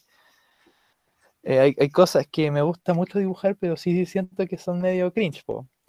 Pero tengo que, más, más que ignorar, como dejar pasar ese, ese- esa sensación, porque sé que al final esa sensación me está deteniendo. Y todo, y todo lo que me tiene no, de mejorar o de hacer lo que quiero, no, no debo hacerle caso. Entonces, como el consejo sería, si tú quieres crear algo, si, tú quieres crear algo, identifica lo que te está deteniendo, identifica los sentimientos internos que te están deteniendo y trata de manejarlos, trata de, de no ignorarlos, pero tener bien claro qué, qué, qué es lo que sientes y lo que te ayuda tienes que tomarlo, abrazarlo, aceptarlo y lo que no te ayuda tienes que, tienes que mm, trabajar en ello, como puede ser lo del cringe, que si bien e- es normal sentirlo en si- en- en, eh, siendo principiante, no, no puedes estar toda, la, toda tu vida avergonzándote de lo que creas, no, eso no es bueno tampoco. A mí me gusta lo que dicen del cringe, de abrazar el cringe, porque, o sea, eh, yo, yo aún recuerdo cosas que, que he hecho en el pasado y sigo sintiendo cringe, pero pues mientras más las recuerdo, ¿no? Y más las, o sea, uno simplemente aprende a vivir con ello, ¿no? O sea, mientras más cringe sientes, más poderoso te vuelves, básicamente, ¿no? Mientras más aceptas a vivir con ello. Sí, y otra cosa, no seas, que uno no sea tan duro con uno mismo en el aspecto más emocional o sentimental de, de lo que tú creas. Si bien está esto más de la disciplina del dibujo que ya, si tú, si tú dibujas mal, em, puedes criticarte a ti mismo, puedes hacer como más objetivo y más duro. Pero eh, no, no seas tan duro como en, cosas más en tan conceptuales, más abstractas, más sentimentales, porque no, no, no, no es bueno. No seas como el pinche Gordon Ramsay, o sea, no vale verga ese vato. Todos los, todos los restau- restaurantes que supuestamente ayudó quebraron a la verga. O sea, pero bueno, este, sí, o sea, no hay que autoflagelarse, la verdad, es malo. No, o sea, no. tómatelo con humor a lo mínimo y tómatelo con firmeza a lo máximo. O sea, tienes que como que, si es realmente un problema, pues hay que trabajar en ello, ¿no? Y si no, pues con humor, ¿no? Eh, hay escala de grises, ¿no? Es como que blanco y negro, a la verga. Pero, pero eso. Espero que se haya quedado más o menos claro el tema, a pesar de un- unos cuantos desvíos que hubo. Y que a, y a- a pesar de que hayan sido, hayan habido desvíos, que esos desvíos hayan sido entretenidos de escuchar. Sí. Este, supongo que hasta aquí quedaría, ¿no? Hay, hay que despedirse. Eh, espera, espera, espera, espera, espera. Antes, antes, a ver, ya, ya dimos, ya dimos la conclusión, ¿no? Pero solo quería hacerle esta pregunta porque me pareció interesante hacer la antítesis de, de todo lo que han dicho. ¿Dónde está bien poner pausa y decir estoy haciendo algo que está mal? Por ejemplo, digamos que eres un artista, ¿no? Y dices, yo quiero dibujar esto porque esto me hace sentir bien. Pero digamos que eres un lolicon, o digamos que eres un enfermo, o digamos que eres un sádico. Y básicamente haces El cosas pues, que no son bonitas. y haces cosas que, digamos, por así decirlo, para ponerlo simple, que no son bonitas, ¿no? ¿Dónde, de- ¿Dónde está la línea, no? ¿Dónde está la línea que dice, este, cri- es- siento cringe porque, simplemente porque no tengo el nivel para hacer esto? ¿Y dónde es cuando siento cringe porque simplemente no debería dibujar esto? Mira, creo, Quiero interrumpirte, pero siento que la pregunta es como, wow. eh, no, Mira, no, güey. no nos sirve porque Es somos seres que- humanos normales, ¿entiendes? Mira, güey, no, no, no. No, es como es como si tú me preguntaras, wow, imagínate que vas por la calle y ves una vieja que está bien buena. ¿En dónde pones la línea entre ver el culo y acertarla sexualmente? No lo sé, Crow, déjame adivinar. Mm, ah, sí, es un puto crimen. Ah, qué cool. no, mira, no eres mira, Sigma, no eres Te voy a responder. Creo, Espérame, bate, espérame. bate. Déjeme, te voy a responder, espérame, espérame, espérame. Te voy a responder y te voy a responder rápido. Mira, la gente que hace eso, o sea, que tiene esos pensamientos y esos deseos de dibujar ese tipo de mierdas, o sea, pero incontrolables así. Y por ejemplo, pongámoslo con el ejemplo perfecto del lolicón, o sea, es gente que no sabe distinguir ni siquiera la realidad. Es gente que literalmente nunca va a poder decir, no, basta, esto está mal, ¿no? Entonces, es gente anormal. Entonces, esa gente que es la única que hace ese tipo de dibujos, pues nunca va a, de- a decir, ah, creo que he llegado a mi límite de, no, nunca va a pasar porque es gente enferma. Entonces, la pregunta es está, o sea, se entiende, pero creo que está mal planteada y básicamente la gente que lo hace nunca va a dejar de hacerlo porque son unos enfermos. Sí, Yo digo que miren. eh, eh, No, no, mira, güey. Sí, mira, güey, yo digo que es como que una mezcla entre regulación, autorregulación del medio y sentido común, ¿no? O sea, tipo, si eres un pendejo que hace esa mierda, tarde o temprano te van a agarrar. Y las personas que sí tienen se- sentido común te van a chingar, ¿no? Básicamente. Es como el pinche Christian, por sus mismas cosas, cayó el pendejo. O sea, iba a pasar, eventualmente, la verdad. Pero pues sí, ellos mismos, hay que aspirar a buenos valores y toda esa madre, pero pues nada más. Buenos valores. Yo tengo una respuesta bastante certera, ¿no? El, el test del litmus. Si tú te acercas con tu mamá, te da vergüenza decirle de qué se trata tu obra o tu dibujito. Ahí está, ahí está el límite. Está físicamente. Súper basado, güey. Tienes que detener. Si a- si a ti te Súper basado. si a ti te causa como incomodidad describirle lo que vas a hacer o lo que haces a tu mamá, párale, hermano, y vámonos hacia atrás. bueno, eh, fíjate que eh, es un buen eh, es un buen filtro, por así decirlo. Pero mira, Pero yo lo, eh, yo lo decía. punto- volvemos al punto de que Ajá. estamos tratando con personas normales, po. que ni siquiera llegan a ese punto en primer lugar. Sí, ma- yo creo que Es que mira, yo lo, yo lo, yo lo pregunto, Sí, yo lo sí. pregunto porque precisamente porque vamos a hacer, vamos a hacer jale chismeado ahorita por unos minutos, así ya, corto, corto. Hoy se hizo este, bueno, no fue un drama, no fue un bardo como tal, simplemente fue como que un- una serie de comentarios que hicieron acerca de este artista, es de este artista que me gusta, chinguen a su madre, a mí me gusta. Eh, se llama Popopoca, es el vato que dibuja a la niña ciega y le hace bullying. Yo creo que la gente que dice este vato es un enfermo no le sabe, porque te voy a decir. Pero si fue el maldito pico, no podía ser directo desde el principio y decir, oh, si quiero defender a Poca, la concha de tu madre. Te voy a decir por qué, negro. Mira, vato, yo creo que la gente que dice que Popó Poca es un enfermo, yo creo que ellos Tienes son razón. generación de cristal.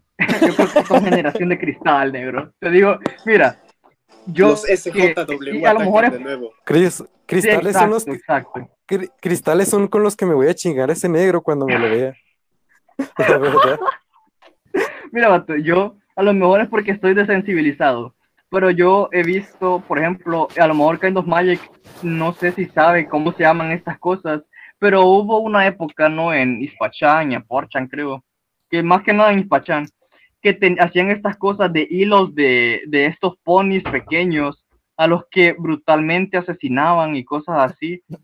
Creo que eran, creo que se llamaban floppies, pero no estoy seguro. ¿Qué mierda Pero yo también los vi. Mira, mira, mira. Estás pinche mira, no, no, no, te estoy diciendo, Espérense, espérense un momento. Miren, miren, miren, miren, miren. miren. Miren, el problema no es ni siquiera que existe un problema. Realmente con el tipo es como. En realidad es como el test que puso King of Magic, boludo. Cuando estás haciendo algo que no puedes contar a tu mamá, porque en qué momento llegas con tu madre y dices, no mami, tengo uno, sé, ah, ok, ¿qué hace? No, es una niña ciega que sufre bullying, tanto sexual como físicamente. Vato, pero no está bien, ca- pero, vato, pero está bien cagado. O sea, no sé qué es lo que le han visto, porque mira, todos los, eh, hay, hay dos. Están los la- las imágenes, no de Popoca. Bájale esa madre, vato, estás en fiestas. Te voy a sacar. Mira, están los dos. Están las veces que hace dibujitos bonitos, ¿no? Y dice, voy a, estoy redimiéndome, ¿no? Voy a hacer que la monita eh, tenga una vida feliz, ¿no? Y luego están por los que se quejan, ¿no? Cuando él pues les devuelve el bait, es el, el giro de la tuerca, ¿no? Y pasa algo malo a la, a la monita, pero usualmente esa cosa que pasa es una implicación, o sea, la gente que se queja de esa madre es porque no ha visto pues los pinches memes que le hacen haciéndole bullying a las monitas como Cirno o a la Riamu. O sea, hay cosas mucho más grotescas, mucho más feas. El vato simplemente es como que una comedia visual de impuras implicaciones. O sea, pocas veces he visto que le haga daño físico de forma directa, de forma visual. Simplemente es una implicación de que algo mal está pasando en la monita y me hace gracioso, se me hace cagado. Mira. la verdad es que no es la gran cosa. Eh, Eso no significa que eres británico, güey. Ya ponte la inyección y tal. creo, creo, creo, creo, Sí. te odio. Wow. No, No, mira, mira, es es que- o sea, No, no, no, no, déjame, déjame Dale, aquí. Lo que dije, lo que dice Crow es cierto, tiene buena implicación visual, bla, bla, bla, y la mamada, excepto claro cuando hace un cómic donde la chica recibe un golpe en la cara, pero no vamos a pensar en eso. El asunto, el asunto es que no es necesariamente así, boludo. Es como cuando yo veo South Park. Y yo puedo ver un capítulo de South Park donde el capítulo consiste en un niño pelirrojo haciendo enojar a Carmen y que luego este termina descuartizando a sus padres. Bueno, no, literal, no directamente, pero eso es lo que termina pasando. Y la gracia de ese capítulo, realmente, a pesar de todo el sadismo, no me cae en que tú digas, wow, que sano es Carmen. Me cae en que el niño pelirrojo al final recibe su merecido por estar metiéndose donde no debía meterse. Y es esencialmente lo que pasa con South Park. La gracia ahí no recae en que tú tienes que ser tan enfermo como para que las cosas enfermas que suceden te enrizan, sino cómo están construidas. Ahora, ¿qué diferencia esto con el dibujito? Sencillo, boludo. Que al final del día, South Park es una cosa que está destinada a desmoralizarte, a indignarte y a lanzarte mensajes que son. em, pueden gustarte, pueden no gustarte, pero el punto es que te tienen que golpear. El dibujito te quiere hacer reír, pendejo. Yo mira, me puedo vamos- reír con South Park, pero al final me No veo la diferencia, soy sincero, no Mira, veo la hay, diferencia. hay una diferencia, vato, mira. Te voy a poner otro, otro, otro, otro, otro caso, güey, antes de que se acabe esta mierda. Eh, ¿has visto Salwa Suni, no? Obviamente. Sí. Eh, los pendejos son una mierda. Y los pendejos, pues, hacen mierda a todas las personas con las que están en contacto, ¿no? Este, pero es gracioso ahí, porque, pues, los vatos reciben su merecido. Y, y todo el, todo lo que pasa se enfoca más en ellos que en la persona a la que hace mierda.